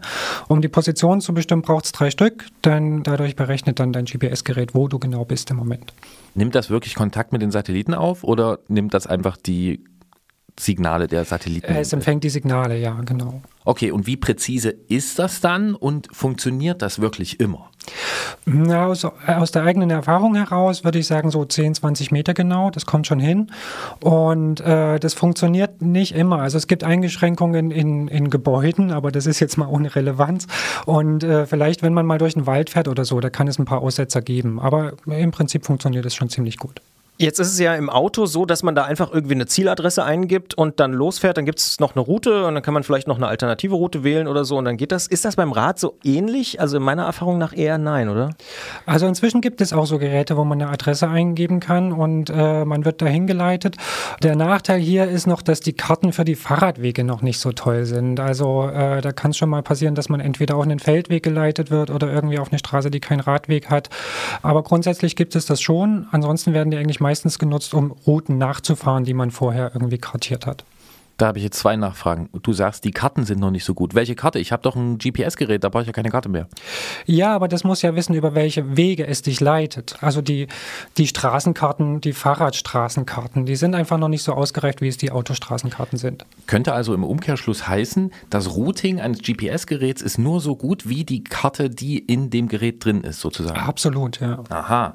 So, und jetzt hast du gesagt, man kann auch vorher eine Route da rein schicken in dieses Gerät irgendwie. Wir wissen, das funktioniert. Ähm, wie kommt man an diese Route? Macht man die selbst? Lädt man die sich irgendwo runter? Genau die Möglichkeiten gibt es. Also entweder du klickst sie dir selbst zusammen, vorher am Computer, und äh, dann kannst du sie quasi auf das Navigationsgerät überspielen äh, und fährst sie dann nach. Oder es gibt eben auch Portale, ähm, mehrere inzwischen, äh, wo man sich solche beliebten Fahrradstrecken auch runterladen kann und die dann nachfahren kann. Und jetzt hast du gesagt, das Navigationsgerät, und dann habe ich mir gedacht, Moment mal, ich brauche doch gar nicht unbedingt ein Navigationsgerät. Es gibt ja auch äh, ein Smartphone dafür, oder? Sind das eigentlich die beiden Geräte, die man dafür nutzen kann, oder gibt es noch mehr? Äh, nee, das sind genau die beiden Geräte, die man nutzen kann. Und äh, das Smartphone hat Vorteile. Also es ist natürlich schnell, es hat ein riesengroßes Display. Es gibt äh, eine riesige Auswahl an Navigations-Apps, die kostenlos sind. Aber es hat auch ein paar Nachteile. Also das fängt damit an, dass die Akkulaufzeit relativ gering ist, wenn man ständig im Hintergrund dieses GPS und dieses Ortungssystem laufen hat und das Display die ganze Zeit an ist. Dann reicht das bei den meisten Smartphones nicht den ganzen Tag. Der zweite Nachteil ist, wie befestige ich das Ding am Fahrrad? Es gibt da zwar bestimmte Halterungen für, aber die sind nicht besonders geländetauglich. Äh, Das ist ein riesen Display, was man vorne am Rad hat. Äh, Das äh, mögen manche Radfahrer nicht. Und das sind die GPS-Geräte fürs Fahrrad einfach besser aufs Rad zugeschnitten. Also sie lassen sich besser befestigen, sie sind ein bisschen kleiner und man kann mit ihnen verschiedene Sensoren koppeln, so Geschwindigkeit, Leistung, wer es benötigt und so weiter. Die Höhenmessung ist genauer bei dem GPS-Gerät fürs Fahrrad und ähm, da gibt es schon ein paar Vorteile, wenn man das nutzen will.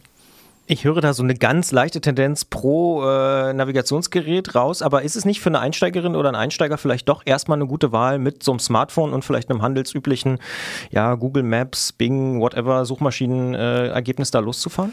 Ja, es kommt auf die Ansprüche an. Also ich nutze selber auch das Smartphone, zum Beispiel wenn ich in der Stadt rumfahre und keine großen Strecke zurücklege. Und so für die, die gelegentlich mal irgendwo hin navigieren sollen, ist das sicher eine gute Alternative. Aber wenn man jetzt wirklich reist mit dem Rad und wirklich lange fährt, äh, dann bietet sich so ein GPS-Gerät eher an. Wir lernen, es gibt also verschiedene Geräte, mit denen man sich auf verschiedene Art und Weise auf verschiedene Routen begeben kann. Über einen bestimmten Gerätetyp wollen wir mit Jens Klötze vom Tourmagazin noch konkreter sprechen. Das sind die Navigationsgeräte. Da gibt es nämlich auch mehrere und das tun wir im Podcast-Teil dieses Gesprächs. Wir sagen an dieser Stelle schon vielen Dank und wünschen gute Fahrt, wie auch immer du navigierst. Danke euch auch. So, und wahrscheinlich wissen wir alle, dass es viele verschiedene Smartphones gibt. Ich persönlich habe da auch längst den Überblick verloren. Wie sieht es denn bei den Navigationsgeräten aus? Ist es da auch eher unübersichtlich oder gibt es da nur so ein, zwei, drei Geräte? Nee, das ist inzwischen auch echt unübersichtlich. Also es gibt einen Platzhirsch, das ist Garmin, äh, eine Firma, die wahrscheinlich viele kennen. Die haben, glaube ich, allein irgendwie 20 oder 25 Modelle im Angebot. Und dann gibt es natürlich noch Konkurrenten.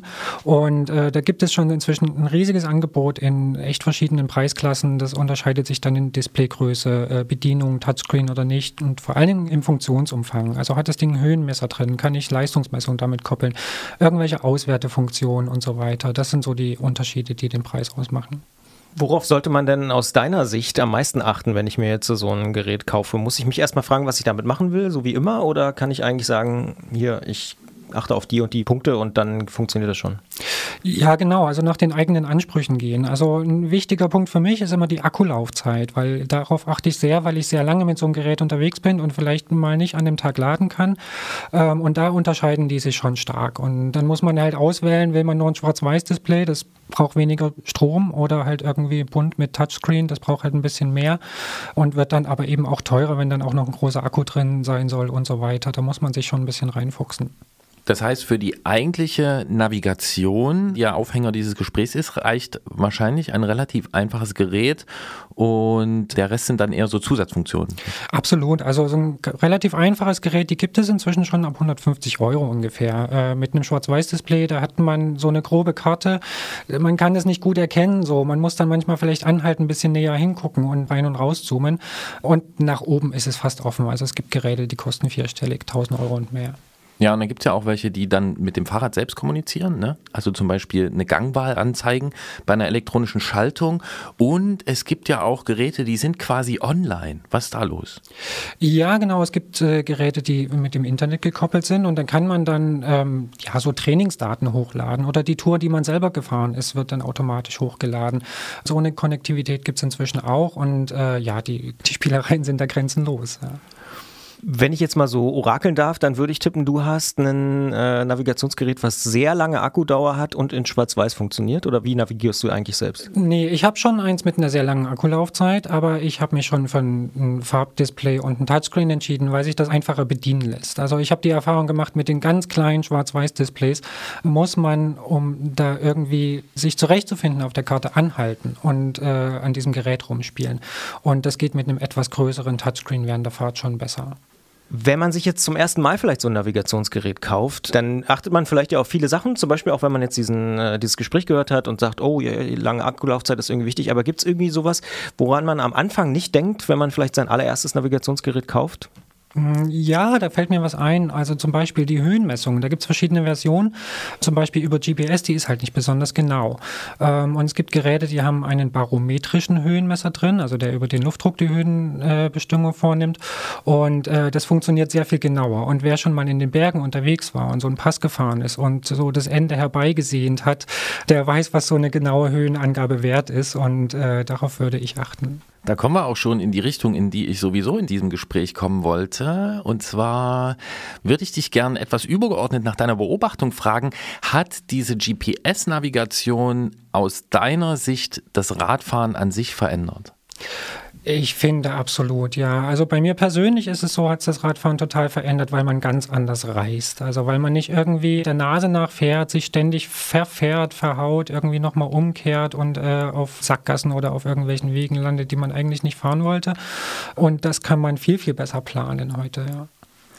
Da könnte man jetzt ja ganz provokant sagen, ist ja langweilig, weil dann die schöne Chance der Umwege und der kleinen Verirrer und der Zufallsfunde ja damit verloren geht. Ist das am Ende unkreativeres Reisen oder wie würdest du es sagen? Nee, ich finde es gar nicht so langweilig, weil es wird schneller. Also ich äh, komme einfach schneller ans Ziel und ich komme weiter äh, in der gleichen Zeit, weil ich mich eben weniger verfahre, weil ich weniger anhalten muss und auf Karten gucken muss und so weiter.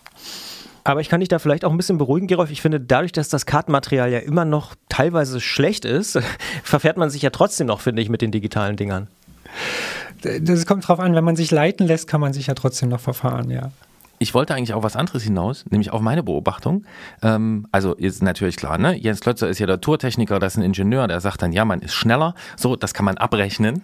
Ähm, ich kann mich erinnern, wer diesen Podcast irgendwie öfter hört, der hat vielleicht schon mitbekommen, dass ich so ein kleiner Kartenfreak bin. Und ich bin früher nur mit Papierkarte gefahren, also wirklich ganz früher. Und dann kam GPS auf und dann habe ich gedacht, was soll denn das? Und das ist doch blöd und die Leute sollen mal lernen, mit Karte zu navigieren. Und dann habe ich das selbst gemacht und ich habe festgestellt, dass für mich persönlich das Navigieren mit GPS-Gerät kreativer ist weil ich nämlich mit einer Papierkarte gar nicht so oft in neues Gelände, in neue Umgebung fahre, weil mich das nervt, dass ich an jeder Kreuzung nachschauen muss und dass ich überall gucken muss. Und ähm, wenn ich jetzt einen GPS-Track zum Beispiel für einen Urlaub mit Jens Klötzer zusammenlege, dann habe ich viele Stunden vorher, in denen ich mich herrlich entspannt dran setzen kann und zu Hause schon quasi auf Karte so observieren kann, wo könnte man denn da hier lang und wo könnte man da lang. Und unterm Strich fahre ich viel mehr neue Strecken, nicht nur im Urlaub, auch im Alltag. Das ist so meine Beobachtung. Ja, genau. Also es gibt ja verschiedene, auch wenn man jetzt äh, Strecken fremder Leute nachfährt, die man sich auf irgendeinem Internetportal runtergeladen hat, äh, auf die wäre man vielleicht selbst nicht gekommen. Auch da sind Überraschungen drin. Und ähm, klar, es ist, äh, es gibt da viele Facetten, aber im Grunde meinen wir, glaube ich, das Gleiche. Ja. Dann blicken wir vielleicht auch ganz am Schluss nochmal in die Glaskugel so ein bisschen. Wie wird sich das denn in den nächsten Jahren noch so verändern? Also ich glaube, wo wir uns einig sind, ist, dass die letzten 20 Jahre da massive Sprünge gemacht worden sind. Kann da noch so viel kommen oder wird sich da noch so viel verändern? Ja, das ist eine gute Frage. Also ähm, wenn ich darüber nachdenke, fällt mir da nicht viel ein. Die Geräte können so viel. Die sind mit dem Internet verbunden. Äh, sie haben unendlich viele Funktionen, wo man überhaupt nicht überblickt, was da alles drinsteckt.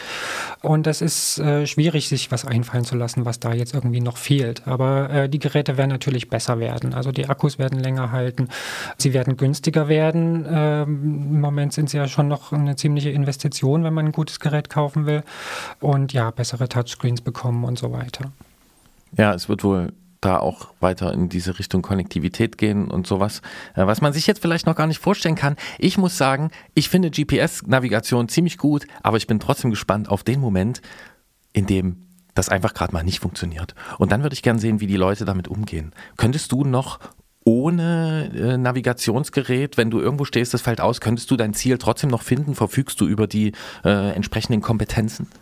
Ich denke schon. Also es gibt ja irgendwie auch noch Ortsnamen und Straßenschilder, ähm, in denen man sich irgendwie orientieren kann. Man kann auch zur Not irgendwie noch jemanden fragen, der aus der Gegend ist.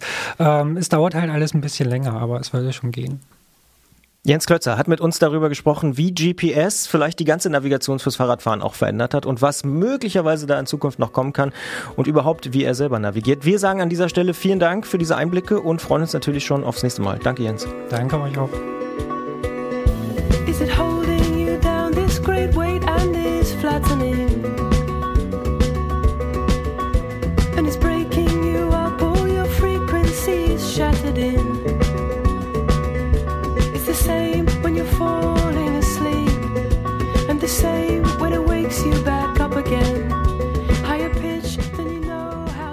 Jetzt haben wir ganz viel über Navigation gesprochen mit Jens Klötzer. Eine Sache ist mir auch hier jetzt erst im Nachhinein so ein bisschen aufgefallen. Was ist denn mit dem europäischen System Galileo? Hm, da ist, glaube ich, noch nicht so viel. Äh, Geht aber jetzt los und weiter und so, ne? Also Stimmt, man Ja, kann ja. die manchmal in den Menüs auswählen. Ja, ne? ja. Also die ersten Satelliten sind schon oben und irgendwie, ich glaube, ah, hm, gefährliches Halbwissen, 21, 22 soll es komplett funktionieren oder so. Also es geht jetzt demnächst, soll es so weitergehen. Ja. Finde Ja. ich eigentlich eine gute Idee, dass Europa da ein eigenes System auch Ja, aufbaut. ist ja auch immer das Ding, ne? dass man sagt, das äh, GPS funktioniert so lange, bis, jemand, werden. bis es jemand Ja. abschaltet. Ja, ja. Ähm, Wurde es ja auch schon häufiger. Ja. Ja, ist mir jetzt unterwegs nicht passiert, aber das gibt einem dann natürlich auch die Möglichkeit für die Wonne des Verfahrens, Verirrens, des völlig planlosen Entdeckens. Das ist toll. Im Nieselregen will man gerne mal. Das sind die besten Ausfahrten, Christian Bollert. Wenn du vom Wetter und von der Strecke überrascht wirst. Nachts. Ja, ja, ja. Aber ich kenne das. Ich sitze da nämlich immer da und grinse und denke mir, wie geil ist das denn? Und dann finden das nicht alle so. Alle ja. anderen weinen oder schreien. Naja. Ist ein Ja. schöner Moment. Ist ganz schön, Gerolf. Okay, Ja. ja, jetzt äh, leiten wir über zu äh, dem nächsten Beitrag in dieser Sendung und das ist unsere Ausfahrt des Monats. Und ähm, ja, wir haben schon immer gesagt, die Ausfahrt des Monats bedeutet Ausfahrten vieler verschiedener Arten und das ist definitiv eine, die wir so noch nicht hatten. Wir sprechen mit Jörg aus dem Hunsrück.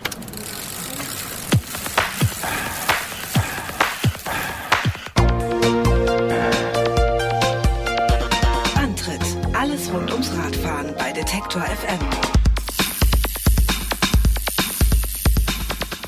Ihr wisst es ja längst und wir bestehen natürlich weiterhin darauf. Der Antritt hier bei Detektor FM, der ist keine Einbahnstraße. Nein, in der Ausfahrt des Monats, da sprechen wir in jeder Ausgabe dieses Podcasts mit einer Person über ein Erlebnis, das sie oder er auf dem Rad gehabt hat.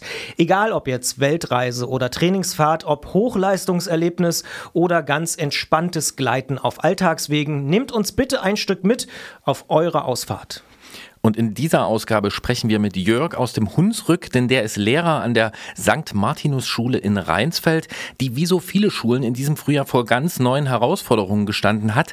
Normaler Schulbetrieb ist nicht möglich gewesen und das hat in diesem Fall noch viel weitreichendere Auswirkungen gehabt, als man zunächst denken würde.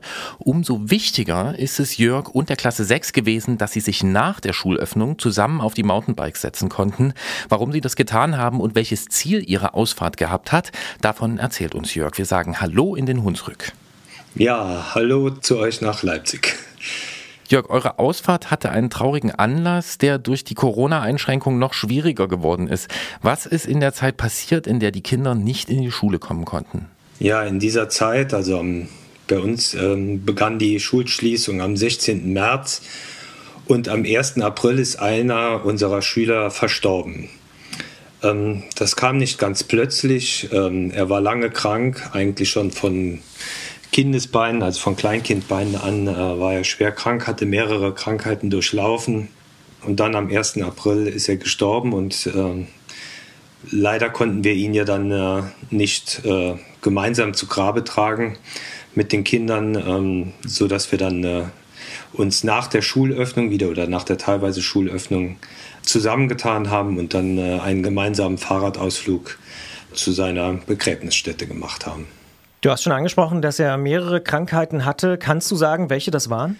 Ja, er hatte drei unterschiedliche Krebserkrankungen im Laufe seines relativ jungen Lebens. Mhm.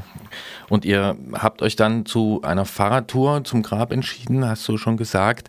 Äh, Mit wie vielen Schülerinnen und Schülern bist du da unterwegs gewesen? Also wir sind immer, ähm, oder wir haben kleine Klassen. Ähm, wir waren jetzt mit äh, zwölf Schülern und drei Begleitpersonen unterwegs. Und was habt ihr da gemacht? Ja, wir ähm, sind von der Schule aus gestartet und äh, wir hatten vorher äh, alle Klassen beziehungsweise alle anderen Schülerinnen und Schüler und alle Lehrer gebeten, doch äh, einen kleinen Stein zu bemalen. Den haben wir dann auf unserer Fahrt von der Schule bis äh, zu seinem Heimatort, wo er dann auch begraben wurde, so alle 100 Meter ausgelegt oder mal 200 Meter nicht so genau, haben wir nicht so genau genommen, aber so, dass wir einfach diesen Weg mit diesen ähm, selbstgemalten Steinen gelegt haben. Wie lang ist denn der Weg? Also wenn alle 200 Meter da so ein Stein liegt? Ja, also ähm, das waren 10 Kilometer ein Weg. Ja, das ist eine ganze Menge. Ähm, Wie ist denn die Idee zu dieser Ausfahrt entstanden? Also ist das was, wo du als Lehrer gesagt hast, wir müssen hier was machen oder war das ein Wunsch, der von den Schülerinnen und Schülern kam? Wie ist es dazu gekommen? Also das war ein Wunsch der Klasse, zusammen auch mit der Klassenlehrerin, mit der Frau Wolf. Und die hat mit ihren Kindern zusammen überlegt, wie können wir jetzt Abschied nehmen vom Carsten. Und dann kam die Idee auf, dass es, äh, dass, oder beziehungsweise die Kinder wollten gerne auch ähm, am, sich am Grab von ihm verabschieden. Und da es zum Wandern zu weit war, war es eigentlich eine direkt die Idee, da kommen wir fahren mit dem Fahrrad dorthin. Ich muss zugeben, ich höre das zum ersten Mal, dass so eine Klasse mit dem Fahrrad zum Grab von einem Mitschüler fährt. Wie würdest du denn die Stimmung ähm, auf dieser Ausfahrt beschreiben? Auch wir hatten eigentlich eine gute Stimmung. Also es war zwar ein trauriger Anlass, aber alle ähm, wussten ja schon lange, dass sie sich auf diesen Moment irgendwann vorbereiten konnten. Also sowohl jetzt auf diese Fahrt äh, zum Grab, beziehungsweise auch, ähm, dass der Carsten ähm, wohl nicht mehr so lange an unserer Schule ist. Also er war, wie gesagt, oft und schon schwer krank und wir sind schon oft aus den Ferien gekommen oder in die Ferien gegangen und wussten nicht, ob er ähm, nach den Ferien nochmal zu uns kommt. Sodass das für alle eigentlich äh, ein Moment war, wo sie sich darauf gefreut haben, jetzt ihrem Klassenkameraden quasi die, so die, die letzte Fahrt oder Ausfahrt zu gönnen, das letzte Geleit zu geben. Das klingt wirklich schön, wenn ich das mal so direkt sagen darf, äh, da sich nochmal so zu verabschieden mit so, einer, mit so einer Fahrradtour. Wie wichtig würdest du das denn einschätzen? War das für die Kinder, da hinzufahren, diese zehn Kilometer? Also für die Kinder war das ganz wichtig. Also wir haben auch in der Zeit vorher dann die Gelegenheit genutzt, oft darüber zu sprechen und die, die haben gefragt, wann können wir das machen und äh, dürfen wir das überhaupt machen? Ja, durch die Corona-Beschränkungen sowas gab es ja da auch äh, schon ein paar Hindernisse noch zu überwinden, ähm, wie wir das organisieren können. Und ähm, für die war das wichtig und schön, äh, sich auf den Weg zu machen. Und die Klasse äh, hätte auch eigentlich äh, jetzt während dieser Corona-Zeit ihren äh, Fahrradführerschein machen sollen. Das ist auch alles leider ausgefallen, so dass sie aber ähm, sich dann darauf gefreut haben, wenigstens eine Ausfahrt mit den Mountainbikes zu machen. Ja, du hast auch geschrieben, dass äh, die Mountainbikes sich bei euch äh, großer Beliebtheit erfreuen. Das scheint eine wichtige Rolle zu spielen an eurer Schule. In welchem Rahmen setzt ihr die ein und wie wird es angenommen? Uns stehen eine ganze Menge äh, Räder zur Verfügung. Gott sei Dank hat unser Schulträger äh, sich da nicht lumpen lassen und uns die zur Verfügung gestellt. Wir haben die so nach und nach angeschafft, so also quasi ein Klassensatz, auch in unterschiedlichen Größen. Es sind rund 20 Fahrräder und wir setzen die hauptsächlich im Ganztagsunterricht ein. Wir sind eine Ganztagsschule, so dass wir dort äh, Mountainbike AGs anbieten aber die werden auch ganz oft genutzt für, für genau solche Ausfahrten, dass man einen Klassenausflug macht oder ähm, ja, äh, eine Betriebsbesichtigung von dort aus äh, oder mit den Rädern dann bestreitet. Ähm, ja. Wir haben jetzt viel ja darüber gesprochen, dass es ein trauriger Anlass war, dass es aber eben auch darum ging, sich zu verabschieden. Warum ist denn diese Fahrt für dich, diese zehn Kilometer hin und zehn Kilometer zurück, so ein besonderer Moment gewesen oder eine besondere Ausfahrt, so dass du auch gesagt hast, darüber möchte ich auch reden? Ja, also die, ähm, die Besonderheit lag natürlich im Anlass. Ähm, sonst sind es oft äh, schöne Ausfahrten, die wir machen mit dem Fahrrad und hier war halt jetzt diese, ja, ich, ich nenne es mal diese Abschiedstour ähm, für den Carsten und ähm, dann auch in, mit den oder die Kinder auch dann dahin zu begleiten, um sich von ihrem Klassenkameraden äh, zu verabschieden. Das war schon einfach ein äh, besonderer und äh, emotionaler Tag für uns. Ähm, Gerade auch in dem Moment, wo wir dann natürlich äh, auf dem Friedhof ankamen und uns um sein Grab gestellt haben, das war schon, äh, schon ein ganz besonderes Erlebnis und ähm, ja, das konnten wir halt auch in dem Fall äh, eigentlich nur mit dem, mit dem Fahrrad in der Art gestalten. Hm. Wie werdet ihr euch denn an Carsten erinnern? Carsten, ähm, ja, es ist schwer zu beschreiben. Er war immer körperlich äh, recht klein aber, äh, und zart, aber er hat eine so intensive Lebensfreude ähm, ausgestrahlt, obwohl wir alle wussten, wie, wie schwer er es hatte und ähm, ja oft auch äh, krank in die Schule kam oder im Rollstuhl in die Schule gefahren wurde, weil er zu schwach war, äh, selbst zu gehen. Und, aber er hat immer gelächelt, war immer froh, bei uns zu sein oder äh, in der Schule zu sein und da mitzumachen. Also ähm, wie man mit, mit so einem Schicksal äh, noch so viel Lebensfreude ausstrahlen kann. Also das äh, war für uns alle und äh, auch für mich besonders immer ein, äh, ein Wahnsinn. Und so werde ich ihn auch ganz sicher in Erinnerung behalten. Also das ähm, ist mir selbst für mein Leben auch eine, eine Lehre, dass man äh, einfach ähm, ja, positiv ins Leben äh, schauen kann, äh, selbst wenn es einmal nicht so gut geht. Wenn wir sagen, in der Ausfahrt des Monats hier beim Antritt geht es um alle möglichen Fahrraderlebnisse, dann meinen wir das auch so und dann äh, betrifft das auch solche bewegenden Schilderungen wie die jetzt äh, von Jörg. Ähm, wir bedanken uns ganz herzlich äh, dafür, dass du äh, uns das hier erzählt hast und ähm, ich möchte auch noch anfügen, ich finde es gut, dass äh, Lehrer auch sowas mitmachen. Ne? Das gehört ja auch dazu, dass ihr den Kids da die Möglichkeit gebt, ähm, sowas zu tun. Und das klingt für mich nach einer schönen Gemeinschaft, die ihr da habt. Vielen Dank. Gerne. We who are young should now take a stand. Don't run from the burdens of women and men. Continue to give, continue to live for what you know is right. Most of your life can be out of sight. Withdraw from the darkness and look to the light. Man hat vielleicht bemerkt, solche Beiträge, die ziehen mir immer ziemlich schnell die Schuhe aus. Ja, habe ich ein bisschen gemerkt, tatsächlich. Bist ein bisschen, ja, ruhiger geworden, würde ich sagen. Oder ge angefasst. Das hatte ich ein bisschen angefasst. Ja, Ja. na klar. Also ich meine, Also mich hat es auch bewegt, muss ich sagen, aber ist mir aufgefallen, dass du ein bisschen, auch in der Stimme, äh, dich ein bisschen, ja, Du, ver verändert hast. sechste Klasse, drei Krebsarten und dann Kinder, die irgendwie damit umgehen müssen, Ja. dass da jemand nicht mehr im Klassenzimmer sitzt, wenn sie wieder zurückkommen, das ist schon irgendwie Mhm.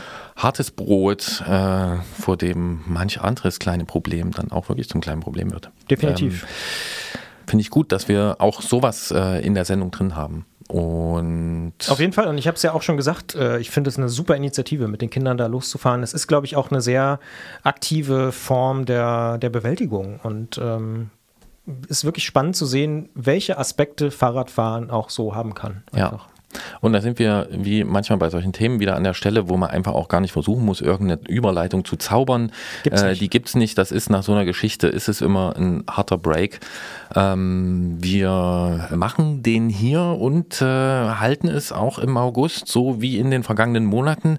Das mit den Terminen, das äh, lassen wir eher kurz und knapp, denn erstens ist aus bekannten Gründen nicht viel los und zweitens wollen wir euch ebenfalls aus bekannten Gründen nicht in großer Zahl zu den wenigen Veranstaltungen lotsen, die dann doch stattfinden.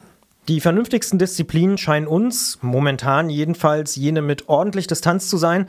Hört also, wenn ihr nicht auf dem Rad unterwegs seid, vielleicht Carsten Miegels zu, du hast dich schon über die Stimme gefreut beim Kommentieren oder gebt euch bei Swift und Co. vielleicht auch virtuell die Kante. Auch eine Möglichkeit. Ja, oder äh, macht's doch einfach mal wie ich, wenn ihr Langeweile habt, nehmt euch eine schöne Karte, äh, also dann online irgendwie, klickt euch eine Route zurecht, guckt einfach mal auf so eine Karte, vielleicht vor dem Klicken einfach mal drauf und äh, genau hin und fragt euch, was das da bedeutet, wenn dann dieser kleine Bach und dann der Weg sich so schlängelt und dann die Höhenlinien und äh, was man da alles so erkennen kann. Und ich kann sagen, das macht doppelt Spaß.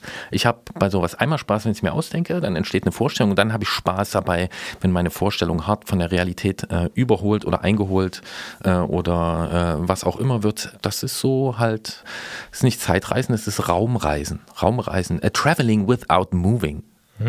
Ja, und es ist natürlich ganz viel Vorfreude, glaube ich. Ne? Also das ist, steckt da ja alles drin. Übrigens, ähm, wir haben es schon besprochen, es gibt natürlich vielleicht Terminkonflikte, weil zu viele Menschen da sind und so weiter. Wo es aber gar keine Konflikte gibt, das ist der Termin der nächsten Ausgabe hier vorm Antritt. Die kommt nämlich am 3. September um 20 Uhr im Wordstream auf Detektor FM. Wer es also linear mag, kann das gerne hören und dann natürlich wenig später auch als Podcast, so wie die meisten Hörerinnen und Hörer diesen Podcast hören und ich hoffe auch genießen. Und bis dahin erreicht ihr uns unter antritt.detektor.fm mit Lob, Kritik, Anregungen und Ausfahrten.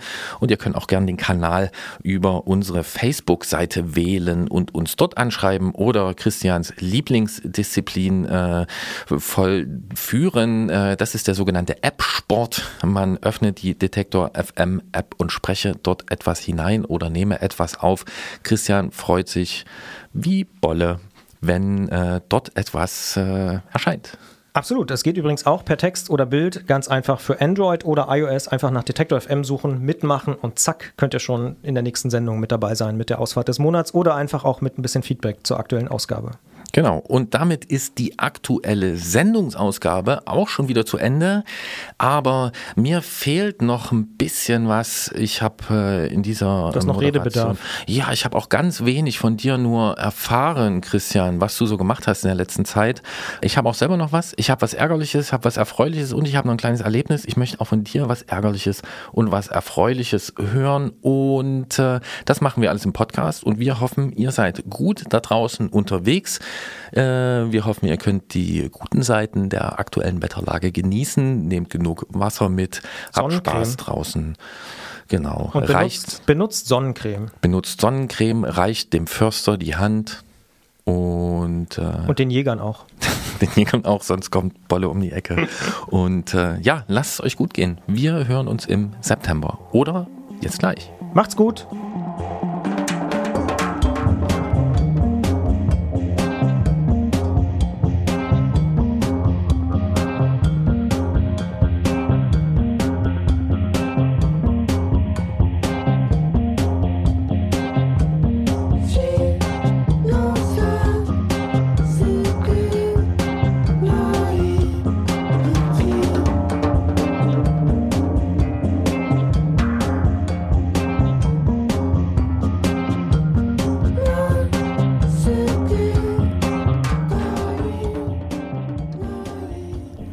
Sind wir ähm, ja auch im Podcast-Teil, aber nicht dieses Gesprächs, sondern dieser Moderationen, die wir äh, hier machen. Der August-Ausgabe könnte man Genau. auch sagen. Ja, ja.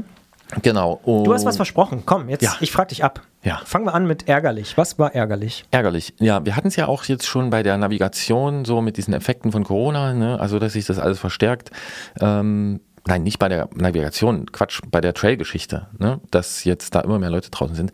Und ähm, ich versuche ja mental nicht so besonders alt zu werden. Ne? Oh, jetzt kommt's. So. Ja. Aber was mich wirklich hart angekotzt hat in der letzten Zeit, Oh. ist wirklich wie.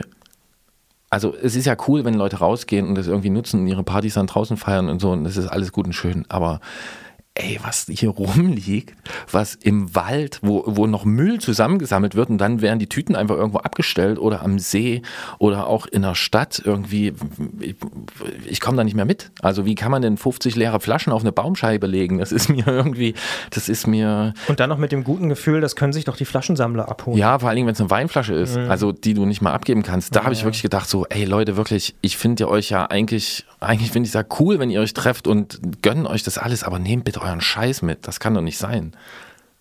Das ist ein ordentlicher Rant hier. Ja, weil Ja. es mich wirklich dachte, so, das, das, das, ja, na, egal. Geht Ja. nicht. Können wir alle äh, hoffentlich noch äh, besser werden. Und äh, Leute wie Christian Bollert und ich machen das ja sowieso. Wenn sie in den Wald gehen, dann nehmen sie wie viel Müll mit raus im Vergleich dazu, wie viel Müll sie mit reingenommen haben? Mehr. Richtig. Ja, immer ein bisschen mit rausnehmen. So. Was Erfreuliches will ich aber auch noch hören. Oder soll ich erst was Ärgerliches sagen? Ja, sag du mal was Ärgerliches. Was mich wirklich äh, nervt, und das geht raus an alle Rennradfahrerinnen und Rennradfahrer, ist jetzt. Äh, Ich weiß, was kommt. Nee, glaube ich nicht. Ich ahne es. Ja? Nee, ja, aber pass auf. Jetzt im Hochsommer fällt es mir immer wieder auf, und zwar, wenn ich hier an einem der Badeseen unterwegs bin, dass die Leute dann da mit 30 oder 35 um den Badesee heizen, um den neuen Strava-Rekord aufzustellen, während zwischendrin irgendwie die Sechsjährige äh, anfängt, äh, Inline zu skaten und irgendwie ein Papa mit seinem zwölfjährigen Sohn irgendwie äh, Fahrradfahren lernt. Keine Ahnung. Also, das sind echt so Sachen, da denke ich so, Leute, das muss doch nicht sein. Und dann sich auch noch aufregen, weil vielleicht irgendwie der Eisverkäufer im Weg steht oder so. Da denke ich mir, es gibt so viele Flächen, es gibt so viel Platz, fahrt doch woanders. Nicht da, wo die ganze Stadt am Sonntagnachmittag irgendwie gerade ausspannt. Das verstehe ich wirklich nicht. Ja. Christian, ich mache mir langsam Sorgen. Weil wir, wir langsam, wir, wir, wir gleichen uns so an. Weil das ist genau das, was ich mir verkniffen habe. Ich wusste, dass das jetzt kommt. Frag mich, also wir haben nicht drüber geredet vorher. Das stimmt. aber es ist, ja, ich habe auch Leute gesehen, vor allen Dingen denke ich mir dann so, also warum, für was? Also ich finde, es wird ja auch niemand sympathischer dadurch, dass er mit einem verbissenen Gesicht eben zwischen Kindern, zwischen Familien da irgendwie durchheizt, äh, da irgendwie noch auf, auf dem Triathlon-Lenker liegend und äh, Schreiend und äh, ja, ja. vor allen Dingen, es interessiert keine Sau. Es ja. interessiert vielleicht irgendwie deine paar Leute auf Strava, ob du da mal eben irgendwie drei Meter weiter vorne warst. Aber am Ende, es ist völlig egal. Ja, ja. Also du wirst es eh nicht mehr schaffen, irgendwie ganz vorne mitzufahren. Was soll das? Fahr doch bitte. Also, ja. Ja, das ist wirklich, also das verstehe ich nicht. Und hier bei uns vor der Haustür kann man sagen, sind es so drei, vier Seen. Es gibt so viele andere Strecken. Also wir haben ja über Navigation geredet. Such dir eine andere Strecke aus, fahr von mir aus morgens um 6 Uhr lang, das geht ja auch, aber nicht am Samstag oder Sonntag um 15 Uhr und reg dich dann noch auf. Also das ist echt so, also von mir aus fahr da lang, aber dann sei bitte auch entspannt und schnauz nicht noch die Leute an. Also ich sitze da manchmal am See irgendwie und denke mir so, nee. Ja. ist, eigentlich bin ich Teil der Kultur oder sehe mich so und dann denke ich so, nee, Du nicht. du nicht, wir nicht. Ja. Ich, ah, es ist echt schwierig. Ja. Und das ist ja aber auch die gute Nachricht, ähm, dass es ja Leute gibt, also die gibt es ja wirklich, ne? Das sind die, die wirklich cool sind. Die, Ja. die wirklich cool sind, das sind die, die es können. Also die genau solche Leute aus den Schuhen fahren und die es aber nicht müssen. Und die gerne bremsen, wenn da irgendwie ein Kind querkommt und die sich denken, ach komm, was soll's. beschleunige und, ich ähm, halt nochmal oder so. Ja, ja. Genau. Ja. Und so ein Lächeln, was man auch noch verteilt und äh, vielleicht noch zurückbekommt auf so einer Radtour, das kann das Ganze noch viel besser abrunden als irgendwie so eine Stresssituation. So, jetzt haben wir aber. Genug, Kotz, genug Kotzcast. Ja, genau. Das ist ja wirklich zu einem Rant-Teil geworden. Aber, Aber jetzt kommen ja die erfreulichen Sachen. Ja. Du fängst an. Es gibt, es gibt sogar mehrere erfreuliche, aber ich habe aufgemerkt, denn. Aufgemerkt. Aufgemerkt, ja. Hallo, haben wir 1972 oder? Ich möchte dich daran erinnern, aus, mit, einem, mit, mit welchem Zitat aus welcher Zeit du dieses, diese Ausgabe eröffnet hast. da muss ich eigentlich nichts weiter sagen. Vom Mund zum Ohr auf dem Strahle der elektrischen Kraft. Genau. Und äh, es gibt eine Veranstaltung. Diese Veranstaltung heißt, wenn ich das richtig sehe, 2020. GB Duro. Das ist also eine Langstreckengeschichte in Großbritannien. Und die hat, ähm, Ach, GB steht für Great Britain. deswegen ist Herr Bollert Herr Bollert, weil er sowas ganz schnell checkt. ja, ja, ich Und- löse das auf einfach. Ja, ja. Also GB Duro ist a 2000 Kilometer self-supported bikepacking Enduro. Ist mir schon wieder zu lang. Ja, ja, also na, es ist ein Bikepacking Enduro, auch erstens eine neue Kategorie, aber was ich interessant fand dabei, es gibt eine neue Regel dort und die wird sogar noch schön diskutiert und das ist der Hashtag NoFlyRide. Was soll das sein? Du darfst da nicht hinfliegen. Ah, okay. Und das ist ja ne, das offene Scheunentor der ganzen äh, rund um den Globus äh, vermeintlichen Naturgenießer. Das Schicksal des Touristen, wie habe ich das noch nicht gehört, der, der Tourist zerstört das, was er genießt oder was er sucht. Ja, das äh, finde ich mal wirklich. Also nicht äh, mit dem Fahrrad nach Peking fliegen und zurückfahren, sondern ja, eben einfach Ja, hin ja. und zurückfahren oder irgendwie anders. Ich meine, da kann man jetzt noch irgendwie über andere Verkehrsmittel äh, diskutieren und äh, Nachtzüge könnte man noch anbringen. Ja, Moment. ähm, aber äh, nee, du hast natürlich recht. Ähm, also mal so prinzipiell. Aber ich finde das toll, ehrlich gesagt, dass so ein Event das auch wirklich prominent auf die Seite schreibt. Aber wie will man das kontrollieren? Ich glaube, das ist wie vieles in der Bikepacking-Szene hat das mit so, einem- mit so einem Ethos zu tun. Selbstverpflichtung. Ja, genau. Also Ja. wer sich da also wer da betrügt, betrügt als erstes sich selbst. Ähm, ich weiß nicht, wie die das sonst machen. Das ich ist habe ja es so auch ein nur Lehrerspruch. Ja, wie kommt das jetzt? Ja, Das auch äh, ist natürlich die Frage. Aber ich finde das gut. Äh, vor allen Dingen haben die das auf der Seite auch wirklich gut äh, argumentiert. So, also die haben da so Graphen dazu und sagen hier was zum so Tonnen CO2 und besprechen auch so quasi die offenen Punkte dann. Why single out flying? Also warum geht's nur um Fliegen? Kann man das nicht irgendwie kompensieren? Ist das nicht fremdenfeindlich, dass also Leute, die von woanders herkommen, da nicht teilnehmen können? Das Also die ist- haben sich Gedanken gemacht. Die haben sich Gedanken gemacht und die sagen einfach hier so, ey Leute, wenn ihr bei uns mitspielen wollt, so nicht. Und ähm, Findest du gut? finde ich gut. Also ich bin ja auch der, also jetzt mal ganz grob gesprochen, der Meinung, dass das die Richtung ist, in die es gehen muss. Wobei ich noch weiter gedacht denke, ich finde gar nicht, dass das jemals die, die einzelne Wahl von Leuten sein soll, äh, sein muss immer. Äh, Ich finde, da kann man auch ein paar Sachen äh, und ein paar Subventionen für bestimmte Verkehrsmittel, die kann man auch langsam mal äh, einfach mal Subventionen streichen, so versteckte. Aber das ist ein anderes Thema. Kerosinsteuer höre ich da raus. Ja, okay. Ja, zum Beispiel sowas. Aber hey, also das ist eine Szene, die jetten normalerweise um den Planeten und ähm, nehmen da überall teil und man fragt sich so, ja, was kriegt ihr mit, wenn ihr da durchballert, 300 Kilometer am Tag, also alles cooler Sport und so.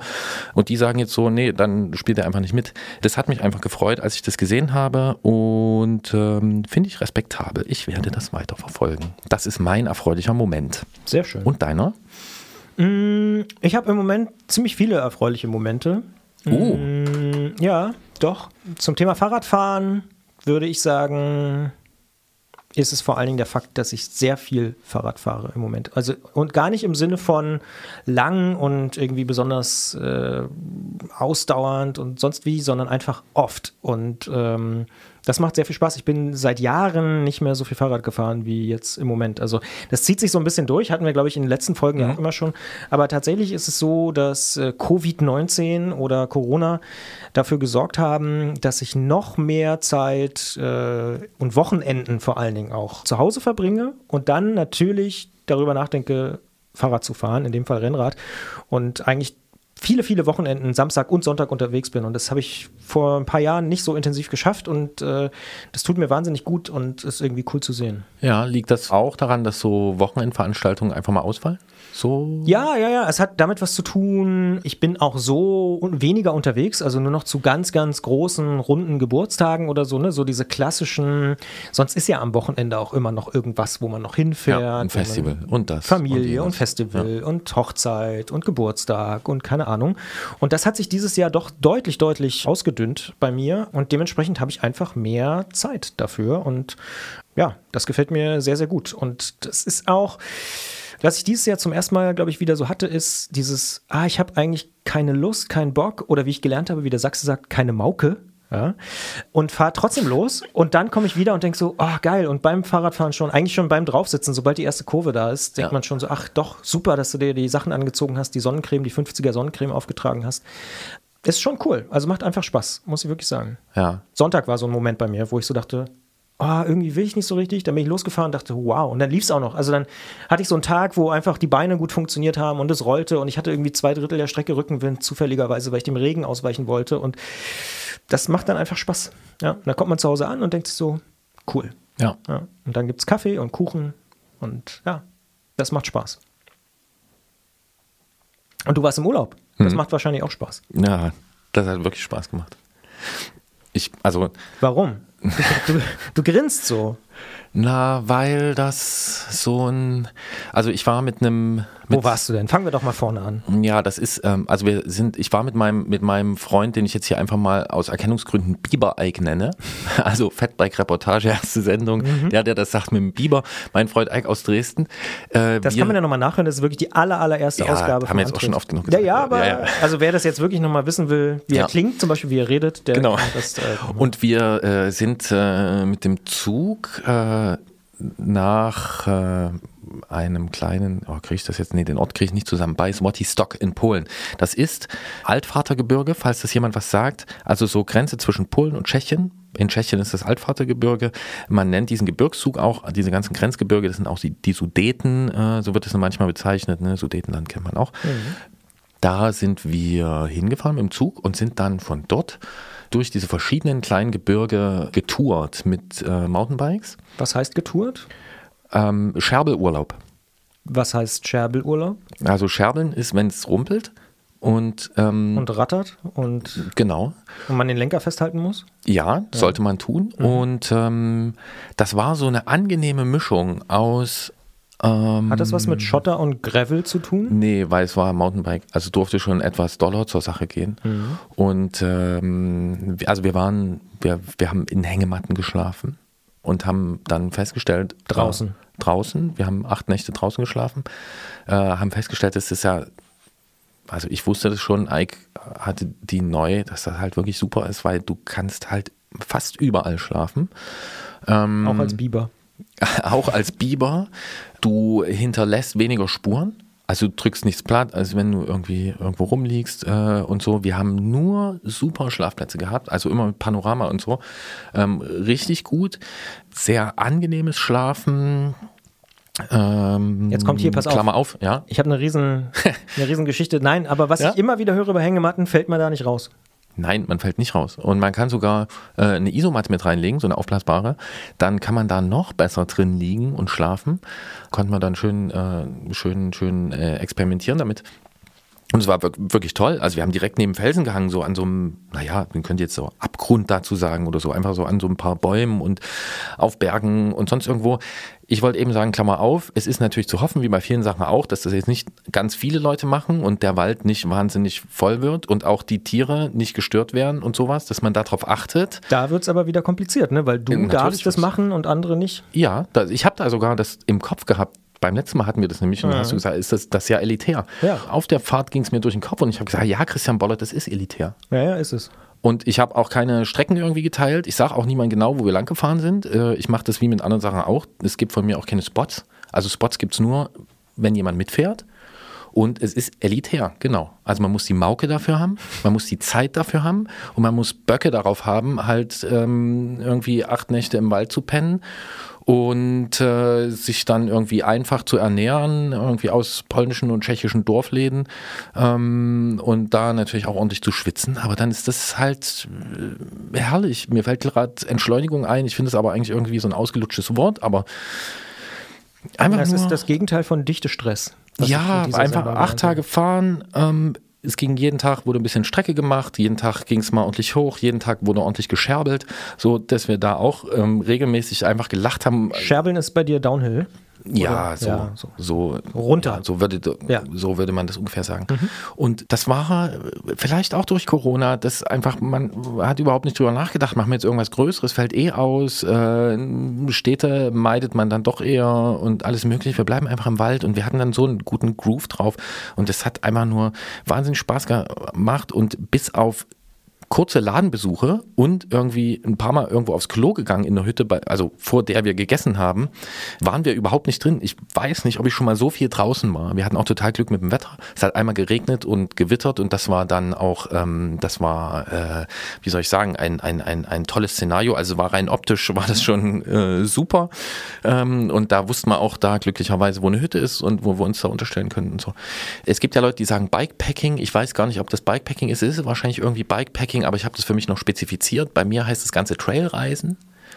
Ähm, deswegen ist mein Mountainbike auch mein Reiserad, genauso wie mein Rennrad auch mein Reiserad sein kann. Oder Hast du den. Begriff schon schützen lassen?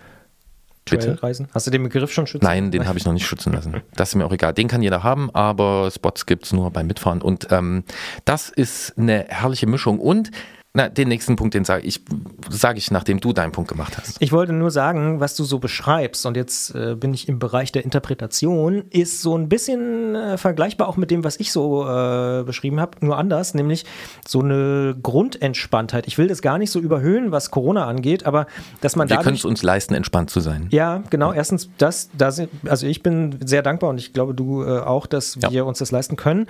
Aber gleichzeitig sind dadurch, dass so viele Dinge auch weggefallen sind, kann sich diese Grundentspanntheit oder diese Entspanntheit ganz anders äh, durchsetzen, weil man eben nicht überlegt, ah, hier geht's da und dahin über die halbe Welt und keine Ahnung, sondern indem man einfach, ja, reduzierter ist, zwangsläufig und dann dort mit so einer Entspanntheit äh, irgendwie Ja. ganz anders agiert. Also das finde ich schon eine ganz interessante Parallele, obwohl das ja zwei ganz unterschiedliche Sachen sind, die wir jetzt beschrieben haben. Ja. Aber das äh, finde ich schon. Da, du wolltest noch was sagen. Ja, mir ist noch was aufgefallen beim Trailreisen. Ähm, das ist Trademark, Gerolf. das ist wahnsinnig günstig. Also in dem Moment, wo du die Reise antrittst. Ne? Weil, also klar, deine Ravioli haben nichts gekostet. Ravioli, ich bitte dich. Also wir haben, ich habe ein paar Mal, ich habe mir immer schön Tomaten und Knoblauch geholt und, und Schafskäse und dann, ich habe in den kleinsten polnischen Dorfläden, wirklich der eine Laden, der war vielleicht so groß wie dieses Studio, habe ich Schafskäse super gut gefunden. Dieses Stuhl hat Ähm, ungefähr dreimal drei Meter. Äh, da war ich wirklich baff und ähm, äh, also wenn man einmal unterwegs ist, ist es sehr günstig. Das ist äh, total gut. Kleine Einschränkung, man braucht halt die Technik dazu. Also man braucht erstmal äh, das Rad dazu und diese Unterwegstechnik ist natürlich auch immer dann, wenn sie leicht ist und klein, dann ist sie teuer. Also diese, diese Anfangsinvestition, die muss man einmal tun, aber wenn man die Und gemacht hat, Navigation. Ja, wobei selbst das ausgestiegen ist und dann ging es auch irgendwie. Weil dann waren wir in dem Streckenbereich, den bin schon ein paar Mal gefahren, da kenne ich mich so ein bisschen aus. Ab und zu mal auf die Karte geguckt, ab und zu mal aufs äh, Smartphone und dann ging das auch. Und ähm, ich habe mich auch dabei erwischt, und das sage ich jetzt extra für dich, weil ich weiß, dass du ein, wie sagst du, Kulturoptimist bist? Meistens, ja. Ja, also jemand, der trotz allen Unbills äh, an äh, irgend sowas wie irgendwie pathetisch gesagt das Gute im Menschen oder den Fortschritt der Gesellschaft glaubt. Fortschritt auf jeden Fall, ja, Ja, ich. äh, habe ich mir nämlich gedacht, Mann, oh Mann, Gerolf Meyer, guck dir mal dein Fahrrad an, das ist doch wirklich krass. Also ich habe da ein Mountainbike, da habe ich eine Rahmentasche, kriege ich so viel rein, dann kriege ich da vorne in die Rolle, kriege ich mein gesamtes Schlafzimmer, also meine Hängematte, meine Isomatte, mein Schlafsack, meine Daunenjacke, kriege ich alles vorne an den Lenker ran. Ich kann äh, meine Schnippi-Stütze kann ich äh, benutzen. Wie bitte was? Also die, die äh, Teleskopstütze, die also zum, zum, na, man sieht, Christian ist. Für die Hängematte oder was? Nein, für Abfahrten, für, zum Scherbeln. Ja, kein. Mountainbike, kein ernstzunehmendes Mountainbike verlässt seit Jahren den Fahrradladen, ohne dass es eine Schnippi-Stütze hat. Weil du zum ordentlich im Gelände fahren und auf Trails äh, und bergab fahren, brauchst du eine versenkbare Sattelstütze. Hast einen Hebel am Lenker, drückst drauf und dann kannst du die mit deinem Gewicht nach unten bringen und dann wieder hoch. Ähm, Und das heißt Schnippi-Stütze. das ist eine Schnippi-Stütze. Also ich habe ein Mountainbike mit einer Schnippi-Stütze, mit einer leistungsfähigen Federgabel, die echt was wegnimmt, äh, mit einer Gangschaltung, die sich auch verbessert Kann ich hat. das in der handelsüblichen Suchmaschine eingeben? Ich suche eine Ja, kannst du, musst du keine Angst haben. Und ähm, dann auch noch Bremsen, die einfach nur richtig gut funktionieren. Und da habe ich mir wieder gedacht, so, Eva jetzt hier, ich mich total ergehe im Feiern der Einfachheit und wir brauchen nur den Wald und irgendwie Blödsinn, das stimmt natürlich nicht. Wir brauchen natürlich schon diesen Hightech-Kram, der vielleicht gar nicht so aussieht, weil der ist einfach nur reduziert. Ne? Das ist einfach nur klein und leicht und kann trotzdem was. Äh, und da habe ich mir auch gedacht, so, Klar, vor 20 Jahren wäre das auch schon gegangen und dann wäre ich da auch gefahren äh, mit irgendwie der Fahrradtechnik vor 20 Jahren, aber ich glaube, das macht jetzt schon noch ein bisschen mehr Spaß und ähm, ja, das ist cool. Deswegen ist auch mein Mountainbike mein Reiserad und äh, man hat es wahrscheinlich gemerkt, ich habe das sehr genossen und ich werde da auch wieder hinfahren und ähm, ja, das muss ich ja nicht mehr sagen, ne, dass die polnischen und tschechischen Suppen, dass die sowieso zu empfehlen sind. Das haben wir sowieso schon gelernt. Dann würde ich sagen, war es das für diese Ausgabe. Der August 2020 im Antritt äh, neigt sich dem Ende entgegen. Genau, das tut er. Ich möchte noch ein Gruß loswerden. Die Oma, nee. Nee, nicht die Oma, sondern ich grüße den Smagenisir Cycling Club. Aus Gründen. Aus Gründen und die Leute, die es betrifft, die wissen auch, wer das ist. Und dieser Club ist offen für alle, die Smagenisir genießen. Mit und Matschka. Und ich gehe jetzt bis September nochmal alle Fachbegriffe durch, die ich in dieser Ausgabe neu gelernt habe. Schnippi-Stütze, Dichtestress und so weiter. Ja. Ja, genau, das wird Christian Bollert machen äh, in einer, auf einer Flughöhe seiner Wahl. Und äh, nun ist aber wirklich gut. Christian, ich wünsche dir, dass der kommende Monat für dich genauso schön wird wie der vergangene. Das wünsche ich mir auch und ich wünsche dir auch, dass du einen guten August hast und wir sehen uns wieder Ende August, Anfang September, wenn wir die nächste Ausgabe produzieren. Ja. Danke dir, danke euch da draußen, wir hören uns. Vielleicht wünsche ich mir auch so einen guten Monat, wie du den gehabt hast. Da muss ich mal drüber reden. Bis dann. Tschüss. Ciao.